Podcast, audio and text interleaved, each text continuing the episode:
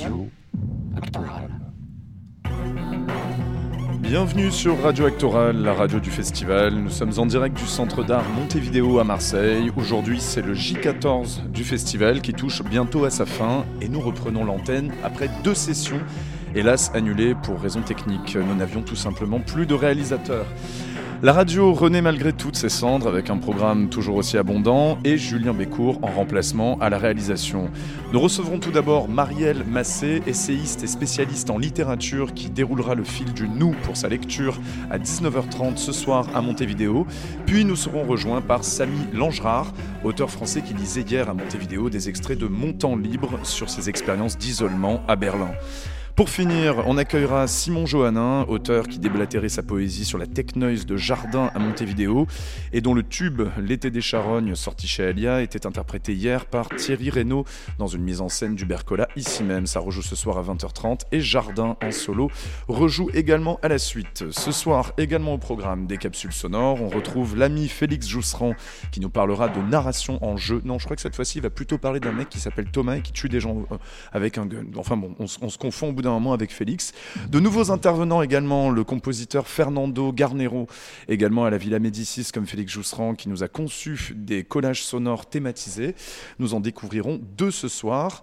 Puis nous écouterons également une nouvelle capsule, celle de la Villa Gilet, résidence d'auteur à Lyon, qui interroge ses pensionnaires sur les bruits du monde. On commencera avec Chabi Molia. Et enfin, l'auteur Fanny Taillandier, elle est partie faire une enquête de terrain en Camargue pour les éditions du Pommier. On l'écoute plus tard. Mais tout d'abord donc, on écoute Félix Jousserand, sa capsule du jour. Le père de Thomas a dit à son fils Vas-y, je conduirai la caisse, va chercher ton fusil. Quand Laura, 19 ans, s'est barrée pour Pascal, Thomas péta les plombs, préméditation. Pascal gît dans son sang au milieu du garage. Laura hurle en pleurant. Thomas retrouve son père. Il attend au volant, la première enclenchée. Demain, ils vont bien voir qui va pleurer sa mère. Merci beaucoup Félix Jousserand. Et puis en plus, Félix Jousserand semble se souvenir que je m'appelle Thomas et qu'effectivement, nous pouvons parfois péter les plombs sur Radio Actoral. En tout cas, on passe ce soir à notre prochaine capsule. C'est une nouvelle capsule. C'est toujours dans le cadre de notre collaboration avec la résidence d'artistes La Villa Médicis à Rome, où siège également cette année notre co-rédacteur en chef, Anne Chaton. Il s'agit donc de Fernando Garnero, compositeur argentin. Alors pour les pièces qu'il nous offre cette semaine, il a délimité un terrain de jeu volontiers restreint et s'est imposé une série de contraintes. Il confronte à chaque fois un échantillon à un fragment de discours dans l'idée de créer un sens à force d'itération. Ce sont ces mots. On écoute cette première confrontation. Il s'agit du concerto grosso en sol maggiore de Corelli et d'une conférence de Judith Butler. Ça s'appelle say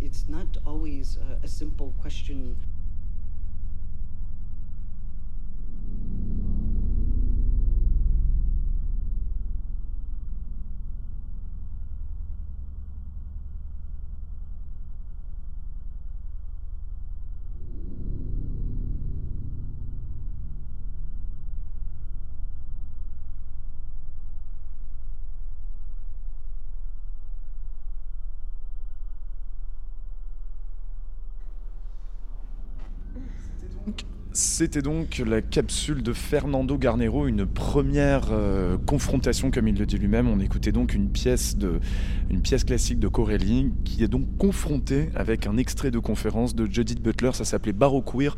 On en, on en découvrira une, autre plus tard en fin d'émission. Avant de passer à notre première invitée ce soir, Marielle Massé, on va découvrir une autre capsule aussi de la semaine. Il s'agit de notre collaboration avec la résidence d'auteur La Villa Gilet. Ils interrogent leur, euh, leur, leur de l'année sur la thématique des bruits du monde. On commence avec Chabi Molia qui s'interroge un petit peu pour savoir comment va Donald Trump, entre autres. Chabi Molia, bonsoir. Bonsoir. Vous êtes romancier, cinéaste de fiction et de documentaire et vous venez de faire paraître au seuil Des Jours Sauvages. Et vous êtes ce soir avec nous à la Villa Gilet. Villa Gilet qui a décidé pour sa saison d'automne de se faire l'écho des bruits du monde sous toutes leurs formes. Ils sont nombreux, ces bruits, surtout en ce moment. Alors, je voudrais vous demander quel bruit retiendrait le plus votre oreille en ce moment? Je vais vous parler de deux bruits. Il y a un bruit qui est celui que j'aimerais entendre, euh, mais que je n'entends pas. C'est le bruit de, la Syrie et le bruit des combattants kurdes, et en particulier des combattantes kurdes. Voilà. Donc, il y a des, bruits qui nous manquent, et euh, j'aimerais avoir des nouvelles de, ces gens-là dont j'ai suivi en fait euh, le combat pendant ces dernières années. Et le bruit que j'écoute avec, euh, avec attention, c'est le bruit que fait la voix de Donald Trump en ce moment, parce que je fais partie, comme un certain nombre de gens, de, de, voilà, de ceux qui se demandent euh, s'il est malade, à quel point il est malade, etc. Et donc je me suis surpris euh, hier à, à, regarder la vidéo qu'il avait postée, vraiment en, en, comme un comme un médecin ou un devin qui essaye de, dans les moindres signes de sa voix et de son, et de son teint de peau, euh, de voir à quel, point il est, à quel point il est malade et donc à quel point l'avenir de notre monde pourrait peut-être changer en fonction de, de, sa fièvre. Vous avez dit à propos de ce livre qu'il qu naît d'une certaine manière d'une fascination pour l'effondrement et pour les effondrements contemporains. Alors au regard de ce qui est euh, la grande la grande catastrophe sanitaire, l'effondrement prévu par le, Covid et euh, toutes les, promesses d'un monde d'après, on voit à la fois dans votre roman et parmi nous que finalement l'effondrement n'engendre ne, pas une reconfiguration forcément, on a l'impression qu'on revient un petit peu à ce qui était derrière. Est-ce que vous, vous, avez cette impression-là ou vous êtes déçu? Vous pensez que l'effondrement doit reformer du neuf? Ben, Ce que je crois surtout, c'est que on a un rapport très ambigu aux catastrophes les catastrophes, elles nous font peur, et en même temps, euh, c'est pas très moral de le dire, mais, elles, nous excitent. Enfin, nous, on est un certain nombre à être excités par les catastrophes, parce que dans la catastrophe, il y a, toujours un, une possibilité d'ouverture, l'idée que le monde pourrait changer. Euh, pour autant, je pense que cet euh, espoir que porte la catastrophe, qui est l'espoir en fait d'une utopie, d'un monde nouveau, c'est un espoir qui est toujours démesuré. Et, euh, et, là, c'est ce qu'on vit. C'est-à-dire, euh, moi, j'ai fait partie des gens un peu enivrés au début du confinement qui se sont dit euh, bah, peut-être que le monde va basculer dans autre chose. Et quand on revient au monde d'avant et qu'on se rend compte que c'est pas un monde d'après, on est triste parce que le capitalisme est toujours là, il y a toujours des voitures, il y a toujours de la pollution, etc. Donc voilà, c'est de ça dont je, voulais parler, de, ces grands espoirs qu'il faut peut-être savoir mesurer pour, éviter de, des déceptions trop profondes. C'était donc Chabi Molia en plein désenchantement du monde d'après pour la Villa Gilet qui nous accompagneront donc sur cette dernière semaine de radio actorale. Nous recevons notre première invitée ce soir, Marielle Massé. Elle est essayiste et docteur en littérature. Elle donnera ce soir en lecture un fil de pensée autour du nous, comment le nous se pense en sémantique, en littérature, en politique. Avant d'en parler, on va écouter ce que Brigitte Fontaine et Ariski Belkacem avaient à dire sur la question sur leur album Vous et nous en 1977. Nous sommes des fous, vous et nous. Nous sommes très doux, vous et nous. Nous sommes des loups, des filous, nous sommes des poux, des bijoux. Dénouez-nous, dénouez-vous, dévouez-nous, dévouez-vous, vouez-vous à nous, vouez-nous à vous? Déjouez-nous, déjouez-vous, avouez-nous, avouez-vous, nouez-vous à nous, nouez-nous à vous? Nous sommes tous nous, vive nous. Nous sommes tous vous, vivons-nous. Fions-nous à nous, louons-nous, donnons-nous à nous, chantons-nous. Nous sommes des fous, nous sommes des fous, vous et nous. Nous sommes très, nous sommes très doux, vous et nous. Nous sommes des, nous sommes des, nous sommes des, nous sommes des poux, des bijoux. Dénouez, dénouez, dénouez, dénouez-vous, dénouez-nous,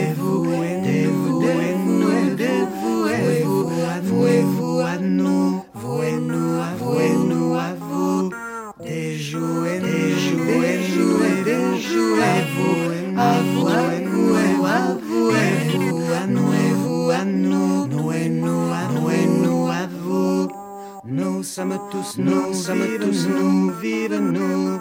Nous sommes tous vous, nous sommes tous nous.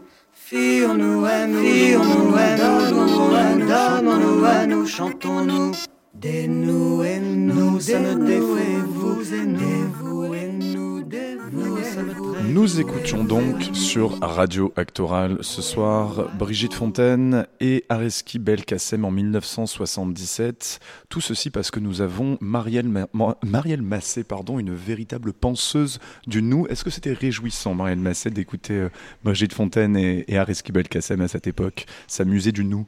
Bah, bien sûr, c'était merveilleux parce que tout, tout y était. Euh, tout y était, à la fois le, euh, le dénouer, le nouer, le déjouer, le dévouer, c'est-à-dire que tout faisait entendre que parler, euh, à la limite, ça pourrait vouloir dire euh, inventer toutes sortes de manières de dire nous. Avoir envie de parler, avoir envie de se mettre ensemble, ça serait voilà peupler la langue avec toutes sortes de manières de dire nous. Et puis c'est joyeux, et puis ça dit bien une chose importante, enfin intéressante, c'est que euh, on peut pas dire, euh, on peut pas parler ensemble. On peut chanter à l'unisson, mais on doit parler à tour de rôle. C'est ce qu'on est en train de faire là, vous et moi. on, ne va pas parler en même temps, on va essayer, Marielle Voilà, on va essayer de voilà de pas trop écorcher les oreilles des auditeurs, mais autant dans la chanson, on peut chanter ensemble et puis on peut crier ensemble, on peut scander des slogans ensemble, on peut éventuellement prier ensemble, mais pour parler, il faut se passer le relais de la parole. Et nous, c'est une affaire, euh, voilà, d'accueil aussi de cette différence-là. Hélas, on ne parle donc jamais que seul Marielle Massé. Alors Marielle, on va commencer par euh, s'interroger donc sur ce nous qui vous, qui vous concerne énormément et il concerne également le philosophe Tristan Garcia qui s'est donc intéressé à ce nous. Vous avez en commun de partir d'Émile Benveniste qui soutient que nous n'est pas un conglomérat de jeux. Alors vous l'expliquerez mieux que moi, mais dans ce cas, si nous n'est pas une somme de jeux et comme on le disait tout à l'heure qu'on parle toujours un petit peu seul, alors d'abord, euh, qu'est-ce qu'on fait de tous ces jeux?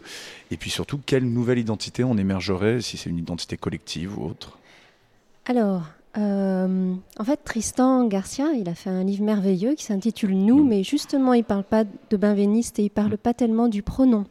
Il parle de l'affaire de l'identité collective.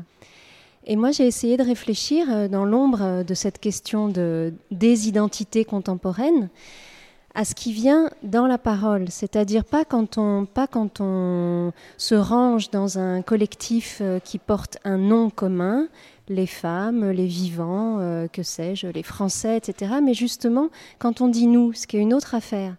Et là, justement, ça vaut le coup de réfléchir avec les poètes, avec les linguistes. Alors, qu'est-ce qu'il a dit, Benveniste? Il a dit cette chose assez simple, mais très très déroutante si on essaye de lui donner une, euh, des enjeux politiques. C'est pas qu'on parle seul. On parle jamais seul. On parle toujours à quelqu'un. Mais euh, on dit je, on peut dire je qu'à tour de rôle. Et surtout, ce qu'il a dit, c'est que nous, c'est pas le pluriel de je. Le mot nous, il n'est pas construit en mettant un S à je. Le mot nous, c'est comme si c'est comme si c'était un état dilaté du je, le je qui s'est ouvert à quelque chose d'autre qui n'est pas lui et qui prend ça en charge et qui prend ça en parole, c'est-à-dire le je qui veut plus être seul, mais qui mais qui euh, énonce quelque chose à partir de sa position. Alors c'est pas du tout une réflexion sur le sujet singulier, etc. Euh, euh, c'est pas à ça que ça invite. Ce à quoi ça invite, c'est à se dire bah, euh, la question du pronom nous qui nous appelle tellement. Enfin, on a envie de pouvoir le dire aujourd'hui, on a surtout envie de pouvoir le dire. Euh, je ne sais pas comment vous avez mm. vécu le confinement, ni où, ni dans quelles conditions euh, matérielles et tout, mais voilà, on a vraiment envie de se nouer, de se lier, de se rapprocher. Euh, et le prenons-nous, c'est fait pour ça. C'est fait pour faire des liens. C'est pas pour répondre à la question qui, qui êtes-vous? C'est pour répondre à la question avec qui est-ce que vous avez envie de vous mettre? Qu'est-ce que vous voulez faire à plusieurs? Si tous ces jeux ne peuvent pas se réunir donc en, un, nous, donc le nous n'est pas un jeu euh, au pluriel, mm. tous ces jeux donc doivent un petit peu sacrifier d'eux-mêmes d'une certaine façon pour rentrer dans ce nous. Oui, mais c'est pas grave. C'est pas grave parce que ce qu'on euh, ce à quoi on peut aspirer, euh, ce qu'on peut espérer politiquement, c'est pas être toujours plus singulier, à être quelqu'un qui va toujours plus échapper à la possibilité de ressembler à d'autres ou de, ou, de converger vers d'autres, euh, ce à quoi on peut aspirer, c'est être bien attaché. Alors, euh, il y a des nous qui sont mal fichus, mal formés, abusifs, hâtifs, euh, qui sont des enclos, qui sont des prisons. Ça, c'est des nous mal formés et dont il faut s'enfuir au plus vite. si on est mal attaché, il faut se décrocher au plus vite. Mais en revanche, euh, enfin, je ne sais pas, mais moi, je n'aspire pas à une singularité, à toujours plus d'autonomie et de solitude, mais à être bien accroché. Bien accroché avec ceux avec qui, justement, j'ai envie de croire euh, que quelque chose euh, d'autre, de, de désirable, d'heureux, de vivant peut se, peut se construire. Et pour moi, voilà, c'est ça. Alors, les gens qui, euh, les gens qui habitent Marseille n'auront donc pas à venir à monter vidéo ce soir, puisque j'en dis tout. Euh, non, non, mais je rigole. Il y, aura des euh, compléments. Hein, nous, c'est pas un pronom de l'identité, c'est un pronom du lien. C'est pas, c'est pas la question. êtes-vous Charlie Êtes-vous bien celui mm. que je crois que vous êtes Et... Non, non, c'est un, un pronom de l'appel à, s'accrocher, à s'accrocher bien autrement, et de choisir ses liens et de choisir ses arrachements aussi. On va reparler un petit peu, Marianne Masset, de tous ces nous mal formés dont vous parliez, je dirais même un petit peu des faux nous d'une certaine façon. Le nous, ça fait vraiment fantasmer. On peut le voir même par exemple dans toutes les grandes expressions, les slogans politiques, les Yes We Can, ou les parce que c'est notre projet. il y a également cette notion du vivre ensemble, de l'inclusivité qui sont vraiment devenus un petit peu des tag words, ce qu'on retrouve un peu partout. Donc le nous est partout, il est devenu un peu un argument marketing. Est-ce qu'on n'aurait parfois pas envie un petit peu de penser contre le nous? Ou du moins euh, assumer que le nous n'est pas forcément euh, pacificateur, euh, conciliant. Ah bah absolument, c'est pas pas un mot vertueux en tant que tel. Il ne vaut que ce que valent les attachements qu'on y met. Il ne vaut que ce que valent les causes et les luttes que l'on désigne par lui. et mais c'est pas parce que la parole est polluée. Et moi j'ai le sentiment, enfin, c'est souvent ce que je dis à mes, à mes étudiants. Enfin, euh, la parole, c'est peut-être l'une des régions les plus polluées du monde aujourd'hui, et on a un travail à faire pour la, reprendre en main, euh, y créer d'autres formes d'irrigation, de, bonnes de, bons outils, de bonnes pratiques, etc. Mais c'est pas parce qu'un mot est gâché et confisqué par de sales usages qu'on ne doit pas justement tenter de s'en réemparer parce que il y, en a beaucoup des mots qui sont, qui sont fétichisés, qui sont confisqués, mais qui sont souvent aussi les mots mêmes, euh, comment dire, pour lesquels on se dispute. Euh, que, que nous, ça circule partout, que peuple, ça circule partout d'une certaine mm. manière. Euh, bah, au contraire, ça doit nous donner envie de retrouver des prises sur ces mots qui sont, qui sont les, euh, qui sont les, les, les, co- les composants même des mondes pour lesquels on lutte. Donc euh, voilà, contre les, contre les, Contre phrases mal formées et pour au contraire reprendre des prises sur la parole. Si, les- si la poésie, c'est pas fait pour ça, euh, voilà. Alors on peut aussi se poser la question, donc, euh, comme vous le dites vous-même, de cette parole polluée, de cette parole euh, viciée.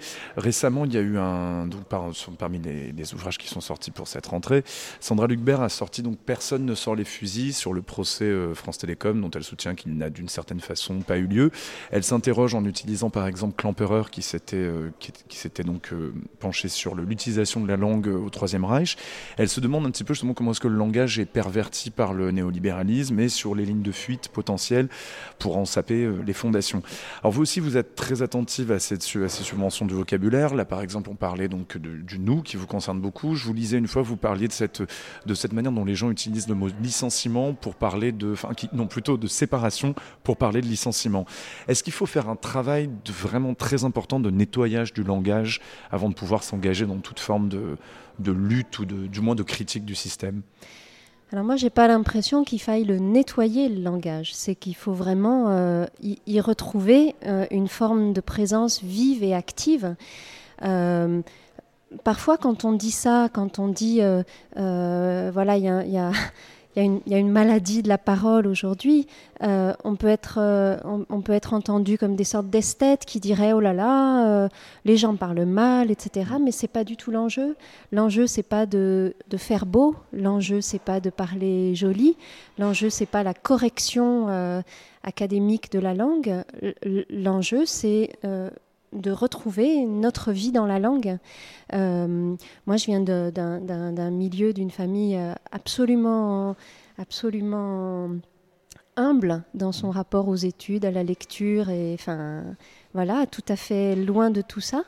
Et j'ai trouvé dans, disons, cette, cette croyance euh, dans la parole des, des lignes d'émancipation. Alors, euh, le, le- le livre de, de Sandra Lucbert, euh, oui, moi je me sens proche euh, de ce type de démarche, euh, de, ce, de ce type de démarche qui, qui justement met le doigt sur des, sur des vices de langage, c'est-à-dire euh, euh, sur des choses qui devraient faire sortir les fusils. Euh, en tout cas, qui devraient créer la colère, créer la, colère du sentiment que quelque chose là est vraiment maltraité. Il y a une, sur un mode plus plus drôle, mais tout aussi, euh, tout aussi énervé et douloureux, il y a une scène d'un film de Nanni Moretti qui s'appelle Palombe la Rosa, que j'aime beaucoup. C'est un personnage euh, de militant communiste qui est euh, interviewé par une femme euh, habillée comme ça avec, euh, avec chic et qui, et qui ne cesse de lui poser des questions euh, justement pourries par un vocabulaire, par un vocabulaire libéral et je dirais juste inattentif. Et, lui se, mais se met en rage. Ma come parla, come parla, comment vous parlez, comment on peut dire des choses comme ça? Euh, Lui donne une gifle, lui donne une deuxième gifle. Alors évidemment, on préférerait que la journaliste soit un journaliste, enfin pardon pour vous, mais avec un petit costume, une petite cravate. Disons, la, la, la violence exercée Oui. serait euh, euh, voilà, libre de tout soupçon sur les rapports entre les hommes et les femmes. Mais, mais cette colère euh, contre les inattentifs dans leur rapport à la parole, euh, je m'en sens très très proche. Vous, luttez justement contre cette inattention, cette euh, indifférence pour vous. Vous parliez une fois justement de l'hypersensibilité comme d'une qualité, comme d'une qualité de lutte. C'est-à-dire que pour vous, le nous n'est pas, par exemple, un concept mièvre dont on pourrait faire un petit peu tout ce qu'on voudrait. C'est exactement le mal, l'endroit de l'indifférence, c'est-à-dire ne même plus remarquer que, par exemple, la langue est complètement vidée de son sens par ces, par ces biais-là. Oui, alors euh, c'est difficile d'avoir des, d'avoir des assertions aussi, euh, aussi immenses, mais oui, pour moi, l'ennemi, c'est l'inattentif. L'inattentif, celui qui voit pas le problème, celui qui voit pas la différence. Et, et je, je- je trouve, enfin, donc moi, j'enseigne depuis euh, 20 ans maintenant la, la- la littérature, et je trouve que c'est l'enjeu de la transmission de la littérature. C'est de nous, nous équiper et équiper euh, les plus jeunes en, mode d'attention, en, sensibilité, c'est-à-dire en, capacité à être, euh, à être touché par les choses et à s'en emparer par la pensée, par la réflexion, par la parole.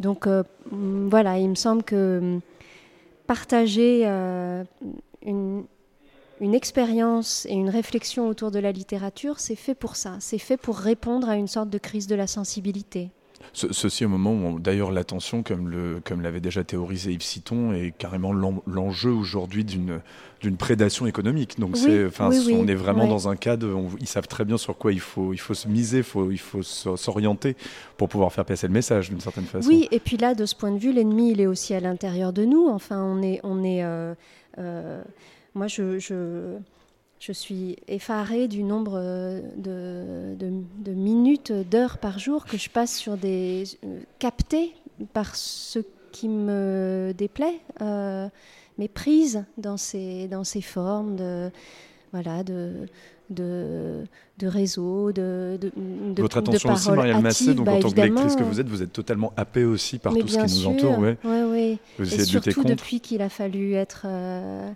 voilà, se contenter de. de Vous le dire pendant le confinement, donc. De la, voilà, de la maison dont on s'est dit tout à coup oh, mon Dieu, c'est ça ma maison. Oui, la, fameuse cabane qui, vous, qui vous importe tant. Euh, Marielle Massé, on, parlait tout à l'heure donc du roman de, Sandra Lucbert, euh, Personne ne sort le fusil. On parlait des mots qui pourraient éventuellement faire sortir les fusils. Vous vous intéressez à quelque chose, et Sandra Lucbert y croit aussi, c'est vraiment le rapport entre la vie concrète, la vie réelle et la littérature. Et pourtant, la littérature, c'est vraiment un médium qui est assez spécifique, puisque c'est une on en fait une expérience qui est solitaire, elle nous coupe quand même, techniquement parlant, du monde quand vraiment on est plongé dans la lecture. Quelles sont les, pour vous les spécificités, les propriétés vraiment du support, euh, du support du livre à infusion lente comme ça qui peuvent agir dans le réel. Comment est-ce qu'on est coupé du monde ou pas d'ailleurs quand on lit?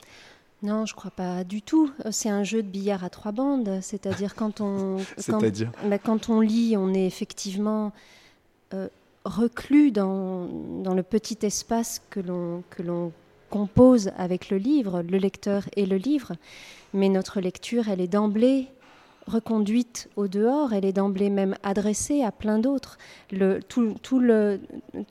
Toute l'aventure mentale qui est très mouvementée de celui qui lit, ça consiste sans cesse, enfin il me semble, à lever les yeux de son livre et déjà à reconduire sa lecture vers autre chose.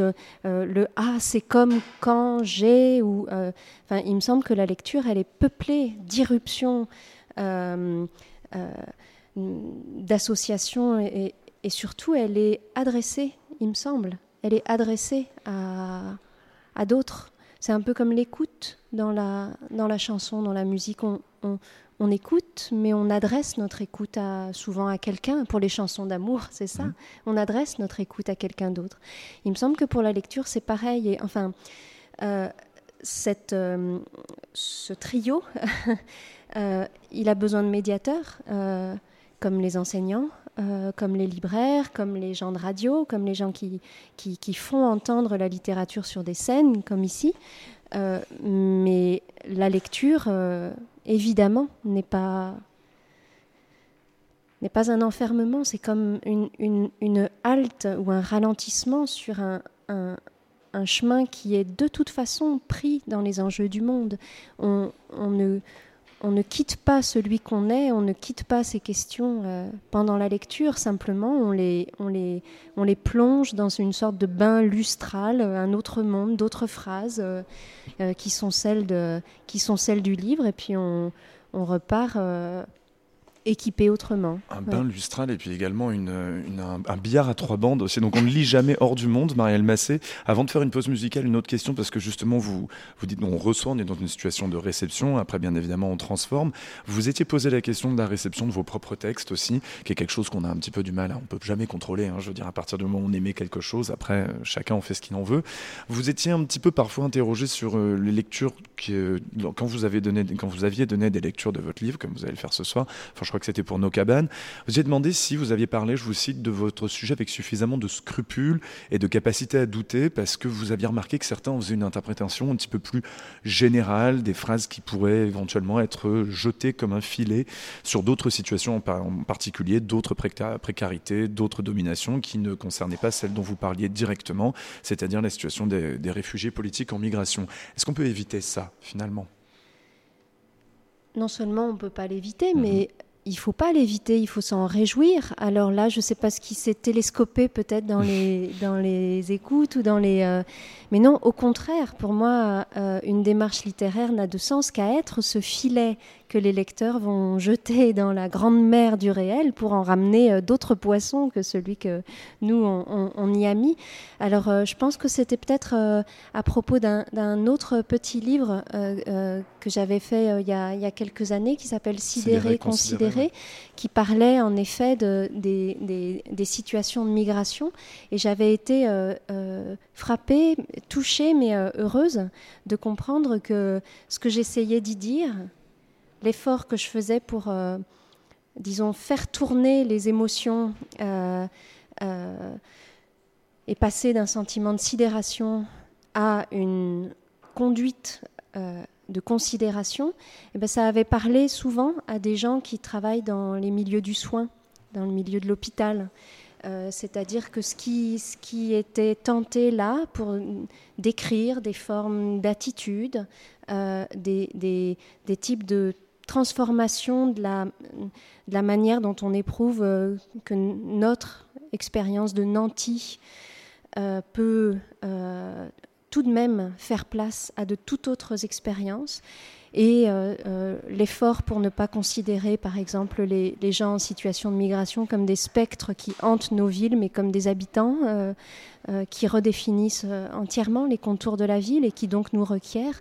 Eh ben, ça avait parlé à d'autres gens dans d'autres espaces. Donc non, au contraire, j'en étais très contente. Une lecture ouverte, donc, Marielle Massé. Marielle Massé, on va faire une petite pause musicale avant de reprendre notre conversation. On va un petit peu s'interroger sur les. À la fois, vous qui aimez beaucoup parler des formes, des styles de vie, on, pensera, on parlera un petit peu des formes de pensée également et celles que vous donnez à la pensée. Mais avant ça, donc, on fait une pause musicale avec Zeleniopel, un morceau qui s'appelle America, un très bon disque de confinement qui est sorti cette année sur Radio Actoral. Allez, ça va peut-être venir. Le morceau va arriver. Oui, nous, y sommes. A tout de suite sur Radio Actoral.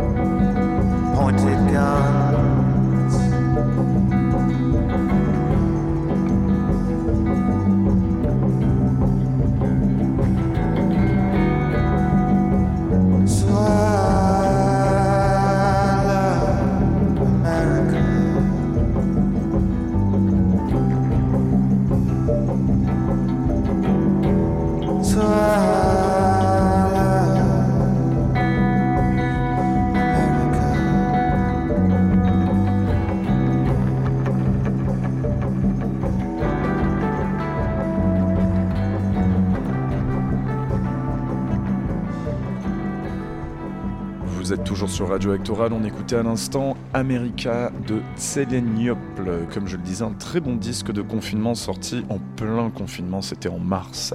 Nous sommes toujours avec notre invité Marielle Massé qui va donner une lecture plus tard ce soir à Montevideo dans le cadre forcément du festival Actoral.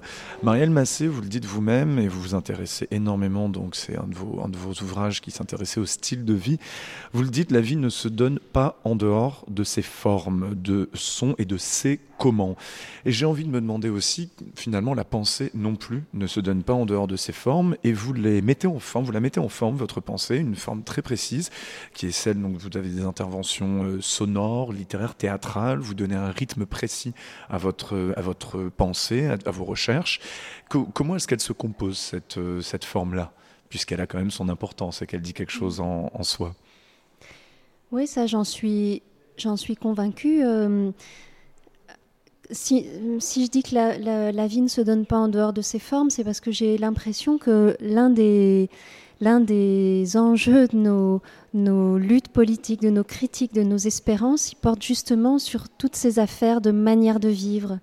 Euh, style de vie, euh, façon de se, façon d'aimer, façon de travailler, façon de cultiver. Donc tout ce vocabulaire de la forme, du style, des manières, des façons, des rythmes.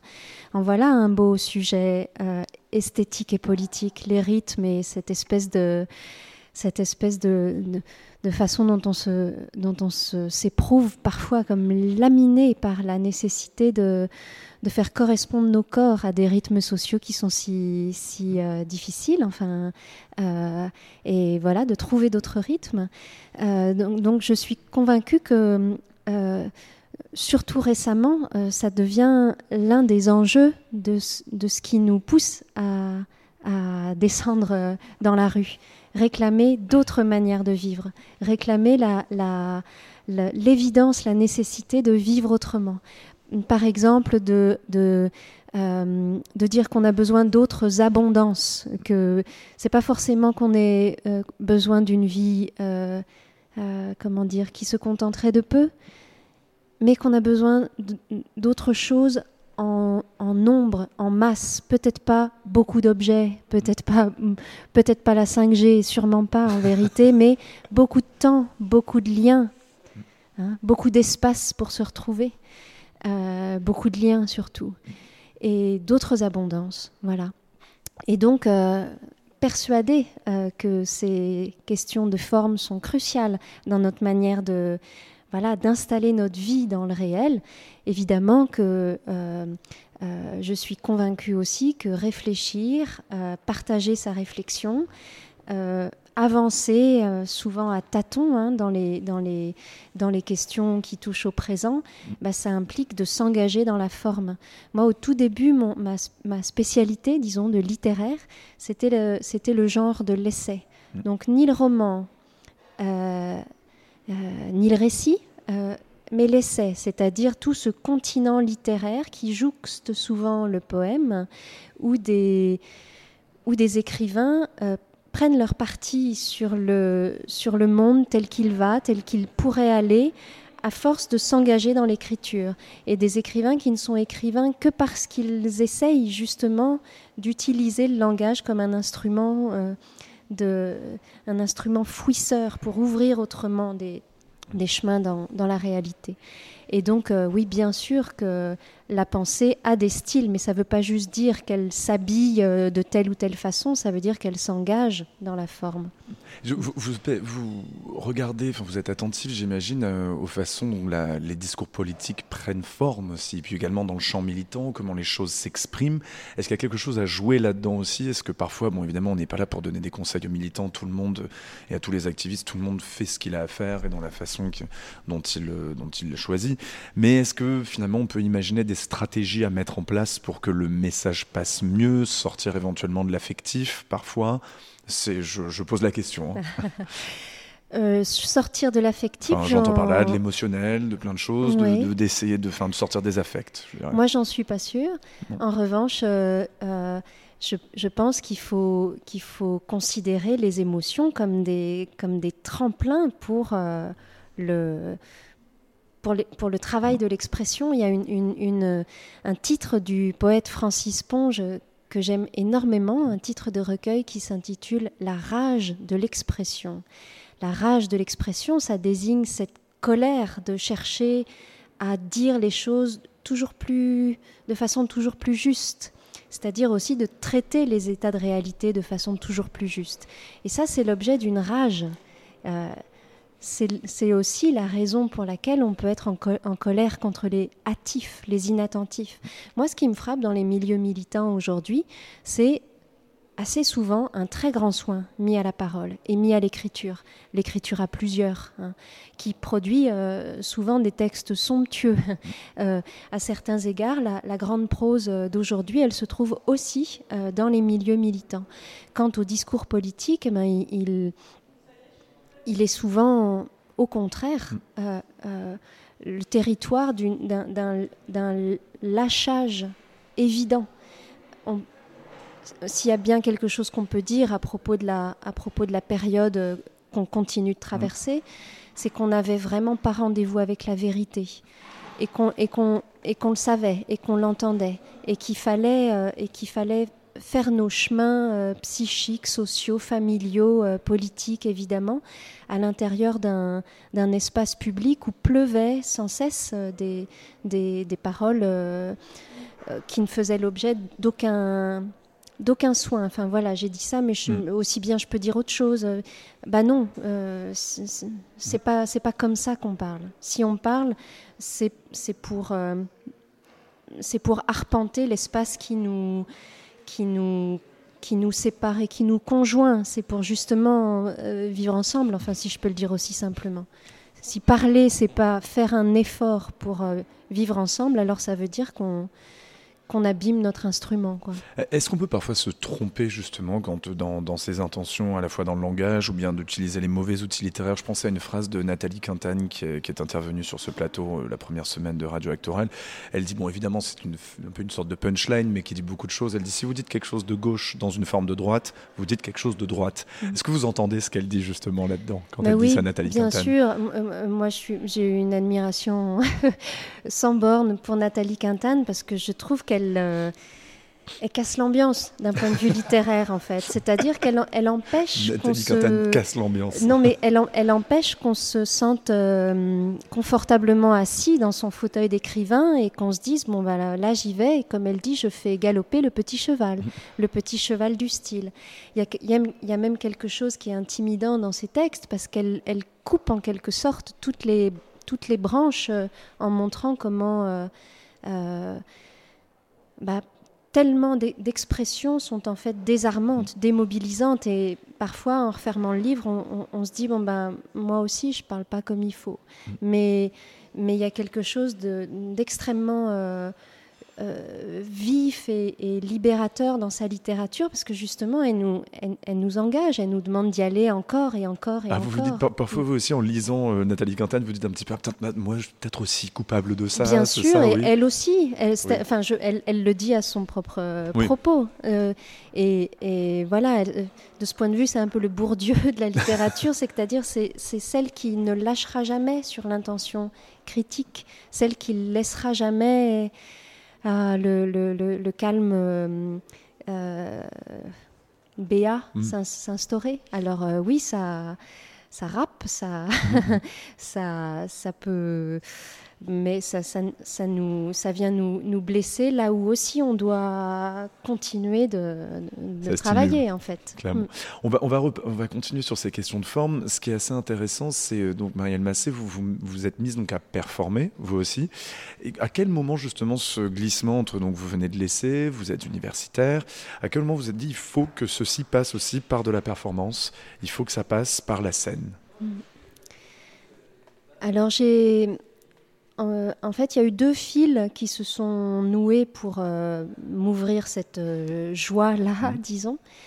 Le premier, c'est que j'ai, je, je me suis moi-même dirigée vers une écriture de plus en plus littéraire, brève aussi, parce que, disons, j'ai fait des livres longs, savants, très informés, plein de notes de bas de page. Tout aussi écrits que les suivants, en vérité, mais euh, des livres euh, euh, voilà, aux éditions Gallimard qui sont, qui sont comme des, comme des, des morceaux de, de savoir euh, partagés avec nécessairement un, un- un- un public averti, comme disent Donné, les libraires. Voilà. Mais, et puis, après avoir réfléchi en, voilà, en, en- presque en, en- en méthode sur cette affaire des formes de vie, après avoir euh, fait un gros travail sur euh, ce qu'on dit quand on dit hum, manière d'être, style de vie, euh, de, de Balzac à, à Agamben, après avoir euh, affirmé et soutenu que c'était là l'arène, le, le terrain de conflit de nos espoirs et de nos engagements, je me suis dit, ben, il faut que j'y aille moi aussi alors, si c'est bien ça, si c'est bien ça le, le- le terrain sur lequel on doit s'engager. Et donc, euh, je, je- j'ai, consacré deux livres beaucoup plus brefs euh, chez un éditeur euh, très, très littéraire, euh, Gallimard l'est évidemment, mais été publiée dans une collection d'essais.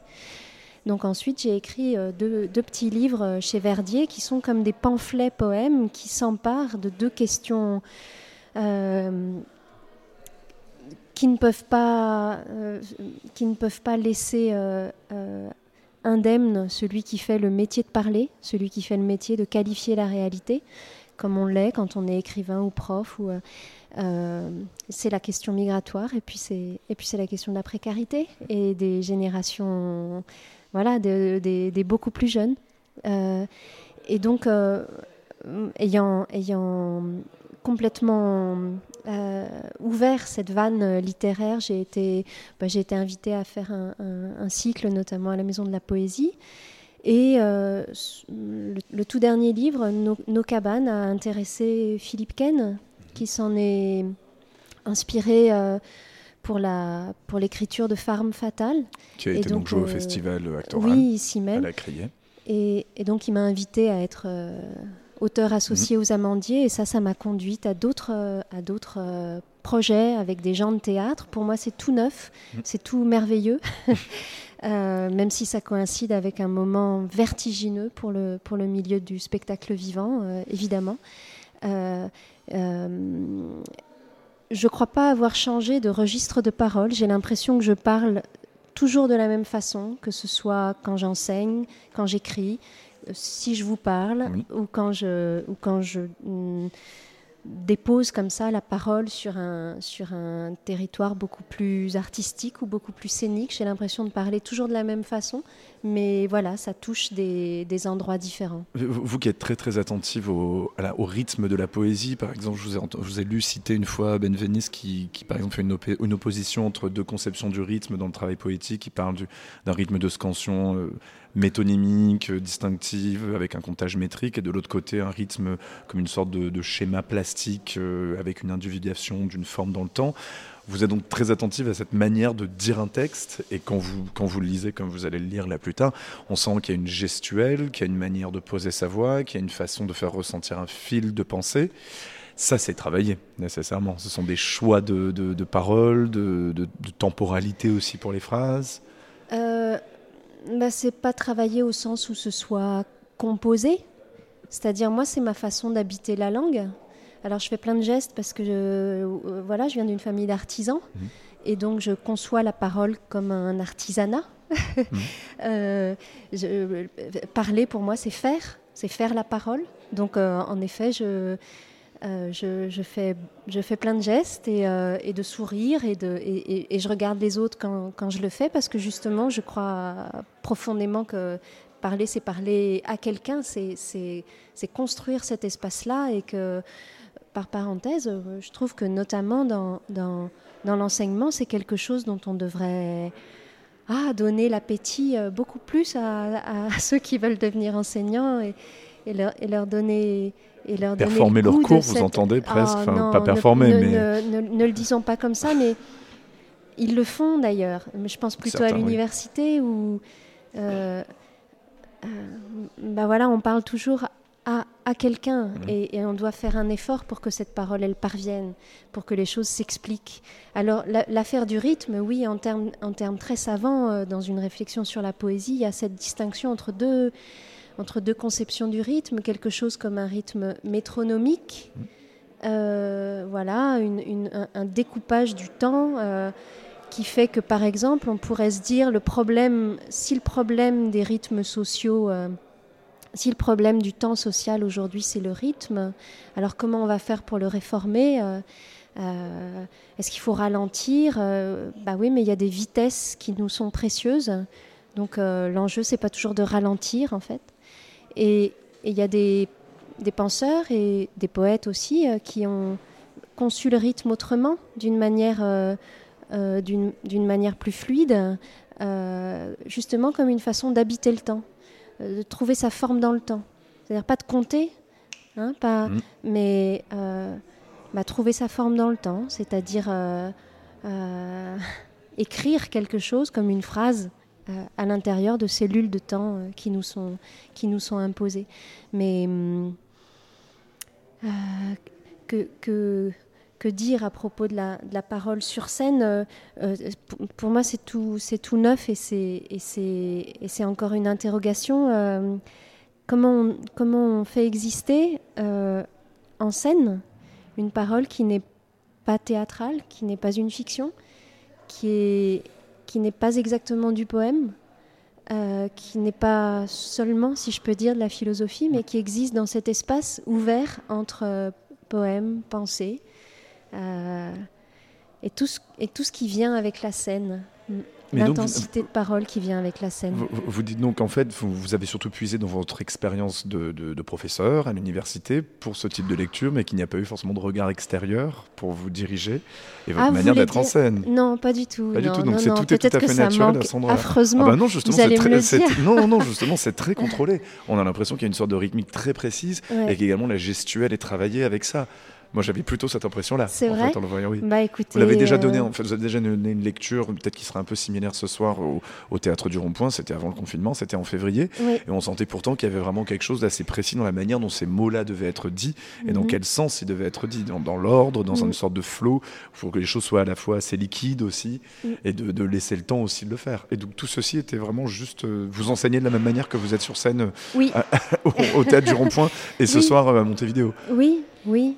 D'accord. Oui, mais je pense que tous ceux qui, tous ceux pour qui euh, écrire, euh, écrire sa parole euh, compte à ce point-là, tous ceux qui, qui, qui n'ont pour métier que de, qui n'ont pour terrain que la parole, sont, sont, sont pareils.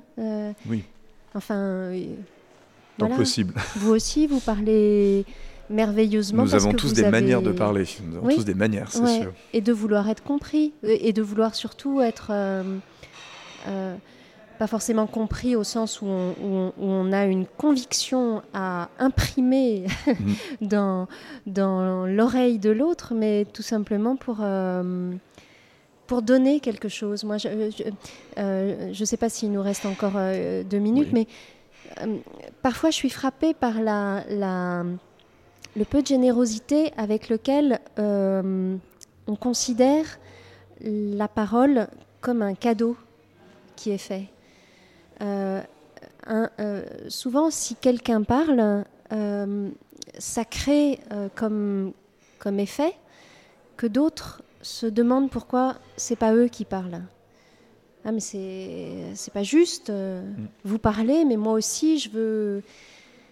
Et moi ça ça me frappe parce que c'est pas quelque chose qu'on dirait à un musicien qui est en train de vous donner sa musique ou à un cuisinier qui vous fait manger sa cuisine. On dirait pas d'emblée.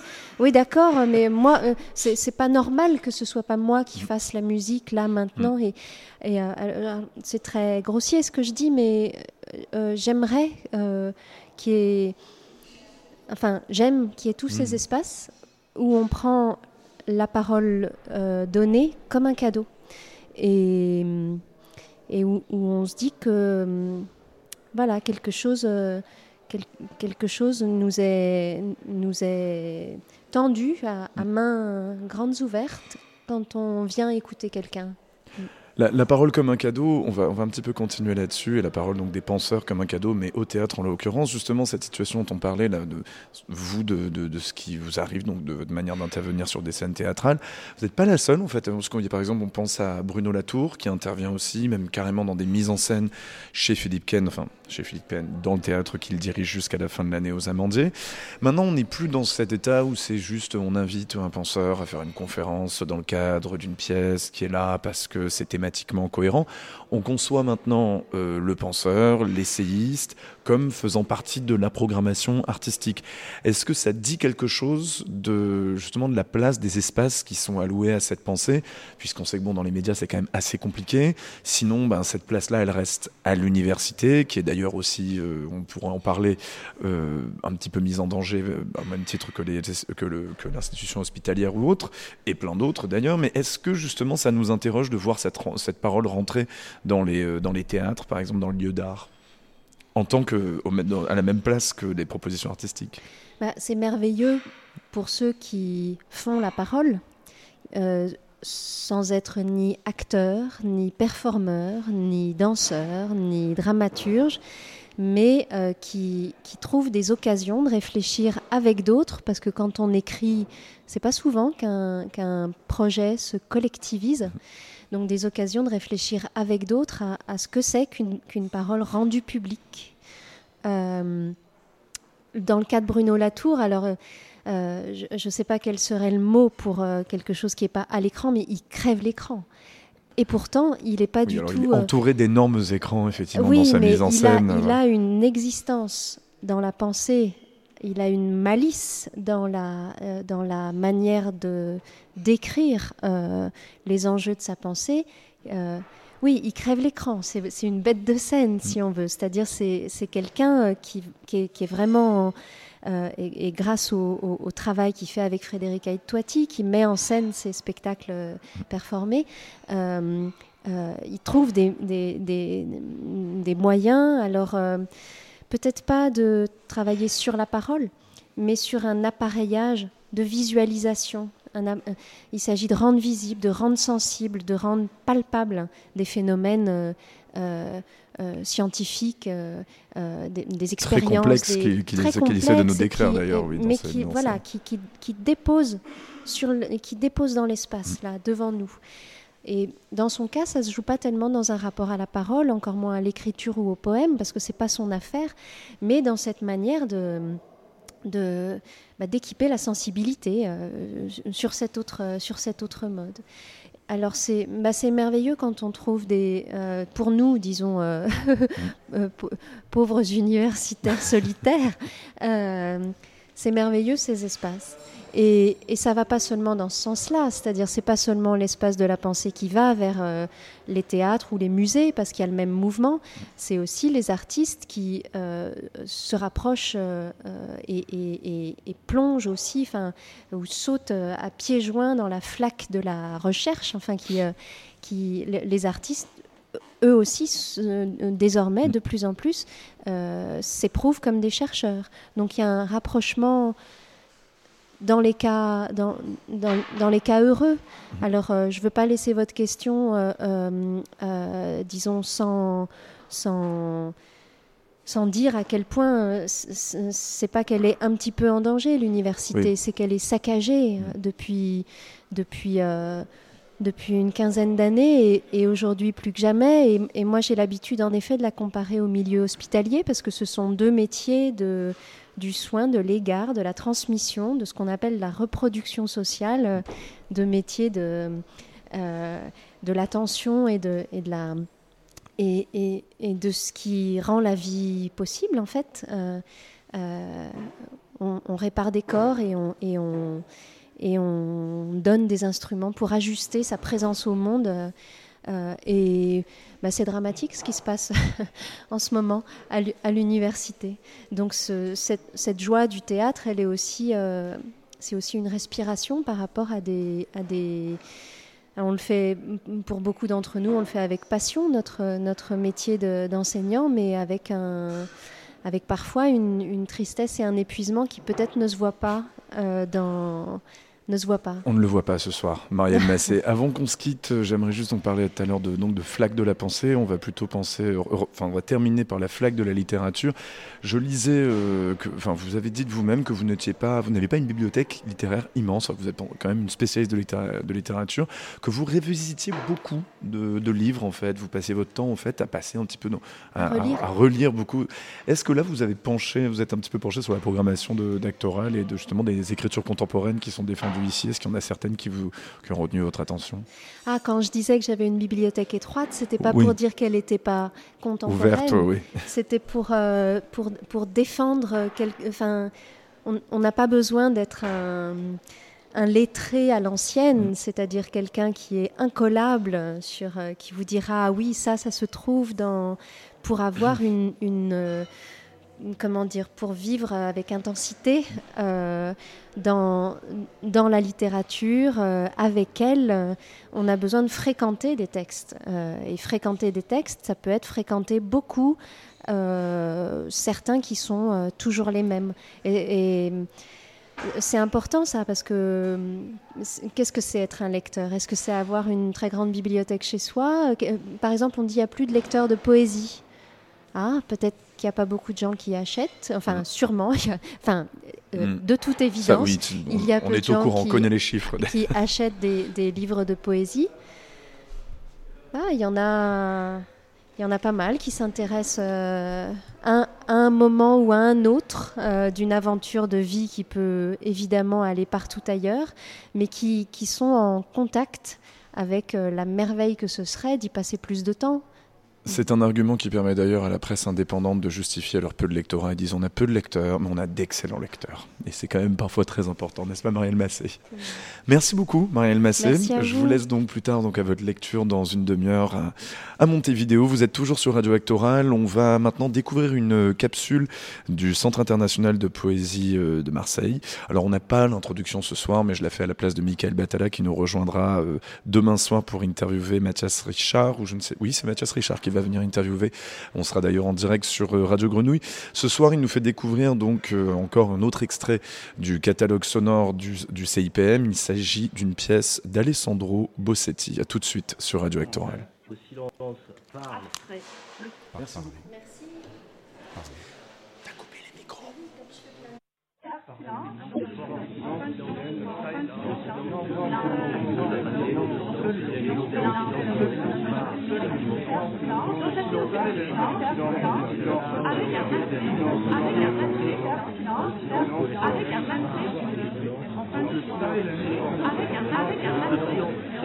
silence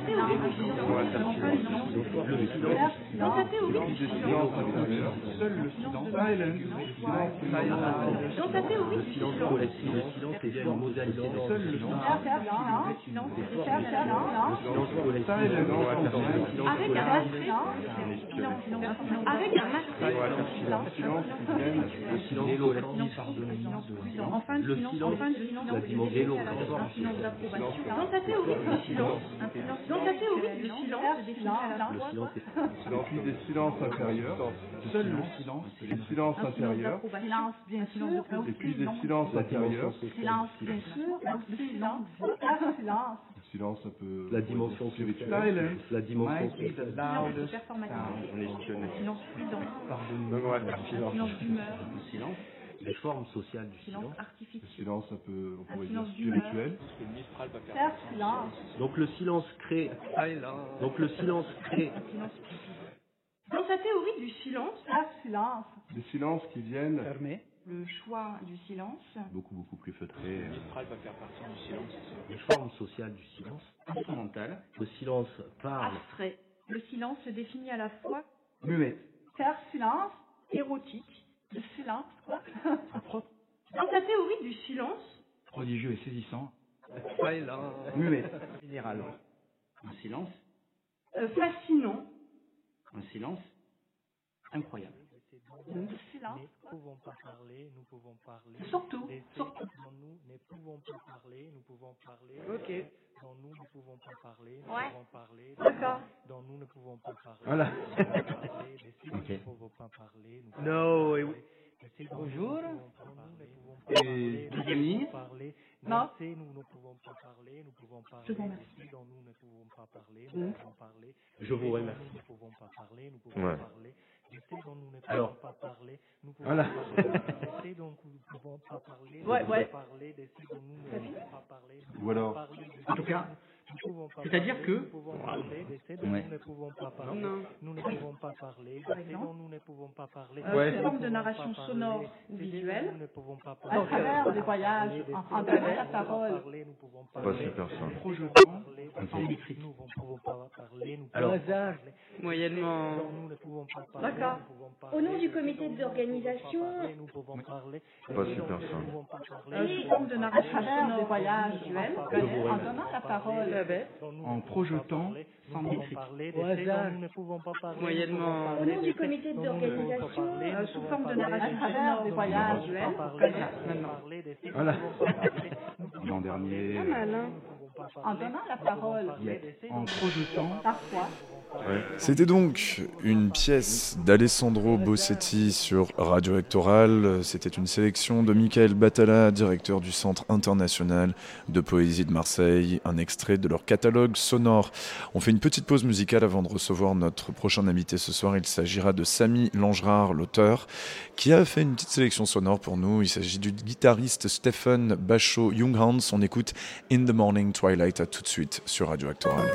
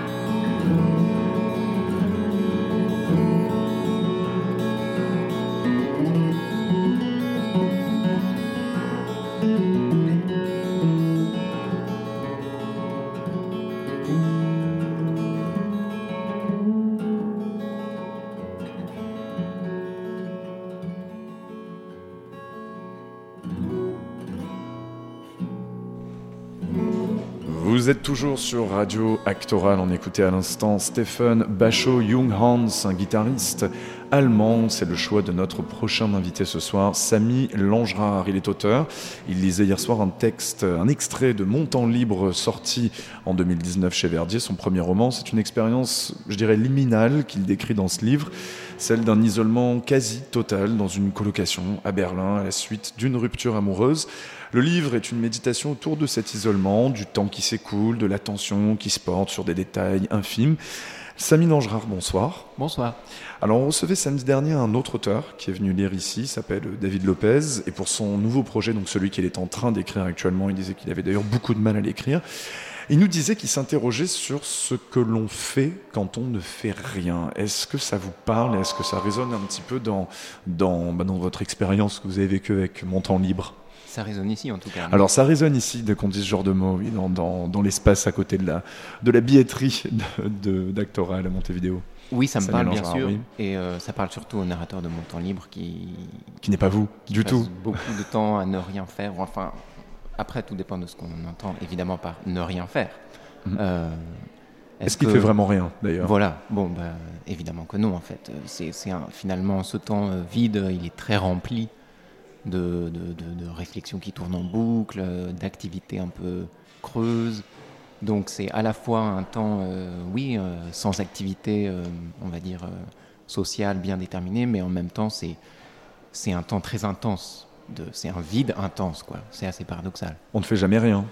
On ne fait jamais rien, on peut, on peut pas ne rien faire. Justement, dans cette espèce de rien, la- l'attention, elle se dirige vers quoi? Il va sur des choses tellement infimes, votre personnage. On ne dira pas que c'est vous, hein, bien sûr. Euh, non, non, c'est pas moi. hein. C'est c'est pas une autobiographie. euh. Ça n'a rien d'autobiographique là-dedans? Bah, je- en fait, je crois pas. euh, je crois pas à l'autobiographie. Ah oui? Euh, Non. Qui, qui y croit encore? Enfin, de toute façon, même si j'avais voulu faire une autobiographie, à partir du moment où on travaille sur sur un livre, à partir du moment où on écrit, tout se transforme. Enfin, le- la langue elle-même. Enfin, tout ça, ça a déjà été dit mille fois que. Ouais. euh, oui, on parle. La littérature, c'est c'est pas de l'autobiographie. C'est c'est du travail sur la langue et, et tout, se, tout, tout bascule quoi, tout de suite quand on fait un travail comme ça. Donc, quand bien même on essaierait de faire de l'autobiographie, on ne peut pas en faire. Oui, bah, je pense que plus personne n'a le. Je sais pas, prétend faire ça aujourd'hui, ou alors c'est un peu naïf. En tout cas, de l'autofiction, il y en a beaucoup qui en font, oui. Ouais. Enfin bon. Euh, en tout cas, oui, ce, ce personnage, du coup, comme il ne fait rien, comme il ne travaille pas vraiment, comme il, il voit presque personne, ben, il- du coup, il, il se met juste à, à regarder euh, autour de lui un peu euh, obsessivement les, les- les immeubles d'en face, la voisine, les oiseaux, les choses les plus bêtes, les plus simples qui l'entourent. Et c'est à partir de ça qu'il commence à à reconstruire euh, sa vie, à reconstruire son monde euh, qui, est, qui, est, qui est un peu en ruine. Est-ce que c'est une expérience un petit peu de l'inverse de la vie, ou bien est-ce que finalement on découvre quelque chose de plus essentiel sur la vie, Samy Langeard, à travers votre personnage? Quelque chose d'inverse de la vie. L'inverse de la vie, de tout ce que la vie devrait être, c'est-à-dire extrêmement occupé, avec donc des, des activités sociales, une forme d'intensité aussi. Est-ce qu'on est complètement à l'inverse de tout ça? Bah, c'est l'inverse de tout ça, mais je dirais pas que c'est euh, ce que ne devrait pas être la vie. C'est aussi ça la vie, non? C'est passage à vide. Ces moments où euh, bah, on n'est pas tout le temps en train de, de traîner avec des gens et de- et de- d'avoir des activités sociales. Enfin, en tout cas, en ce qui me concerne, et euh, c'est un point commun avec ce narrateur, euh, la vie est faite de, aussi de beaucoup de, de- de moments de creux et de. Peut-être que c'est aussi parce que je, je- je suis quelqu'un qui passe beaucoup de temps à lire euh, tout seul, ou bien. euh, mais Le personnage ne lit même plus hein, dans, dans, dans votre livre, Samy Langeard. Il lit un petit peu, Il, lit un petit peu, mais il y a vraiment des moments, enfin il y a ce moment assez marrant, et donc vous, vous l'avez lu hier soir, où il dit « Ce soir, je ne vais rien faire ». Alors qu'en fait, il ne fait pas grand-chose en général. Mais justement, il dit ça parce qu'il a l'impression, lui, d'être en permanence en train de réfléchir et de, de se demander comment, comment ça se passe sa vie, comment s'en sortir, euh, ce qu'il fait. Je crois que, en fait, il fait énormément de choses, il fait trop de choses, et c'est pour ça que j'ai terminé par ce passage où il, veut s'arrêter, il veut juste, euh, je sais pas, ne rien faire pour de vrai. Euh, juste, il dit, je regarde et j'enregistre, point, quoi. Mais en fait, il continue à, à parler, à faire des métaphores, à dire que la neige qui arrive sur la fenêtre, c'est des ongles. Il, continue comme ça, en fait, à tisser, à broder des, choses. Il, continue à réagir sur le réel en permanence. Donc, il n'arrive pas à ne rien faire. Est-ce qu'il y a une petite tentative de disparition? Je repense à des personnages. Enfin, il y a un mouvement donc on avait évoqué en première, euh, la première semaine de Radio Hectorale. Au Japon, en fait, il y a des gens qui s'enferment chez eux. On appelle ça les ikikomori. J'oublie toujours le nom. On en Mm. avait parlé avec l'artiste Anne-Sophie Turion qui fait un projet là-dessus.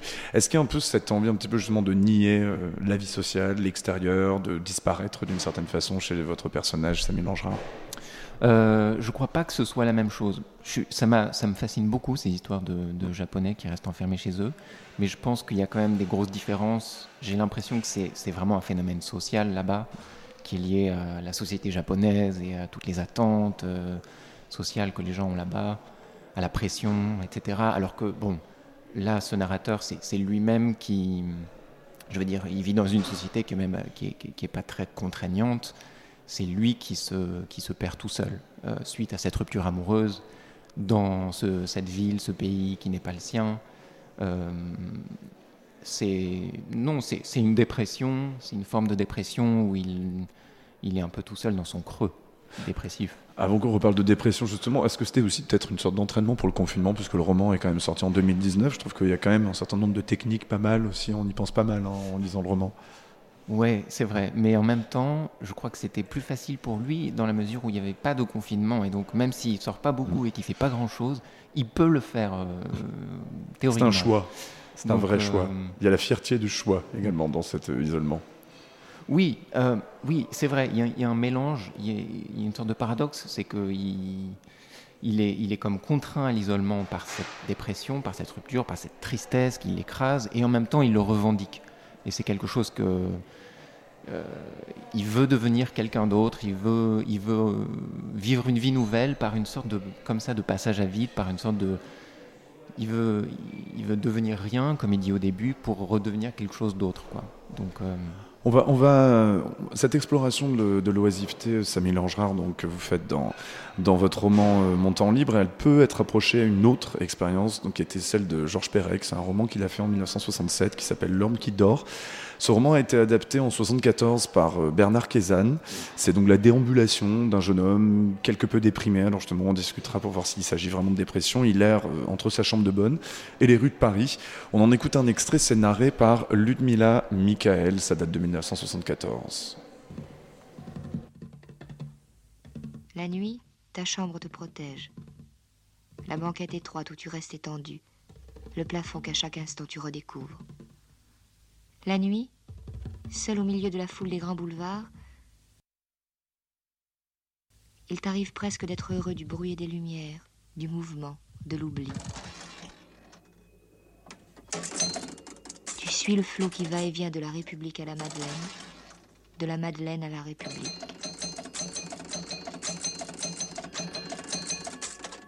Temps mort, passage à vide, le désir fugitif et poignant de ne plus entendre, de ne plus voir, de rester silencieux et immobile. Les rêves insensés de solitude, amnésique errant au pays des aveugles, rues larges et vides, lumière froide, visages muets sur lesquels glisserait ton regard.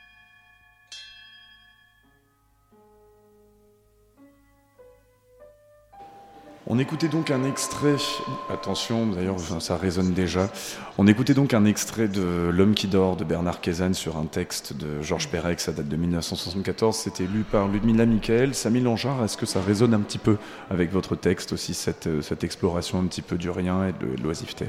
Oui, oui, ça résonne beaucoup évidemment. C'est, euh, bah, je j'y pensais pas particulièrement quand j'écrivais euh, les textes de mon temps libre, mais il y a évidemment des tas de, de points communs entre ce texte-là et le mien. Est-ce que je- on peut vraiment parler de dépression dans le cas de votre personnage? Est-ce que c'est vraiment une dépression Je finalement, sais pas. Je- je suis Parce pas que là, on parle, ça, ça part un petit peu de là en fait. Ça parle de cette dépression Mm. dans, dans, dans L'homme qui dort. J'en suis pas tout à fait sûr, en vrai, à vrai dire, en y repensant. Mais est-ce que c'est vraiment le cas? Parce que quand même, le mot est lâché dans, dans, dans mon temps libre. Oui, le mot est lâché, mais justement avec une sorte de précaution. euh, il dit euh, je, je prends ce mot comme je l'entends. euh, Il n'y a pas de, de- comment dire, c'est pas un cas clinique qu'il est en train d'analyser.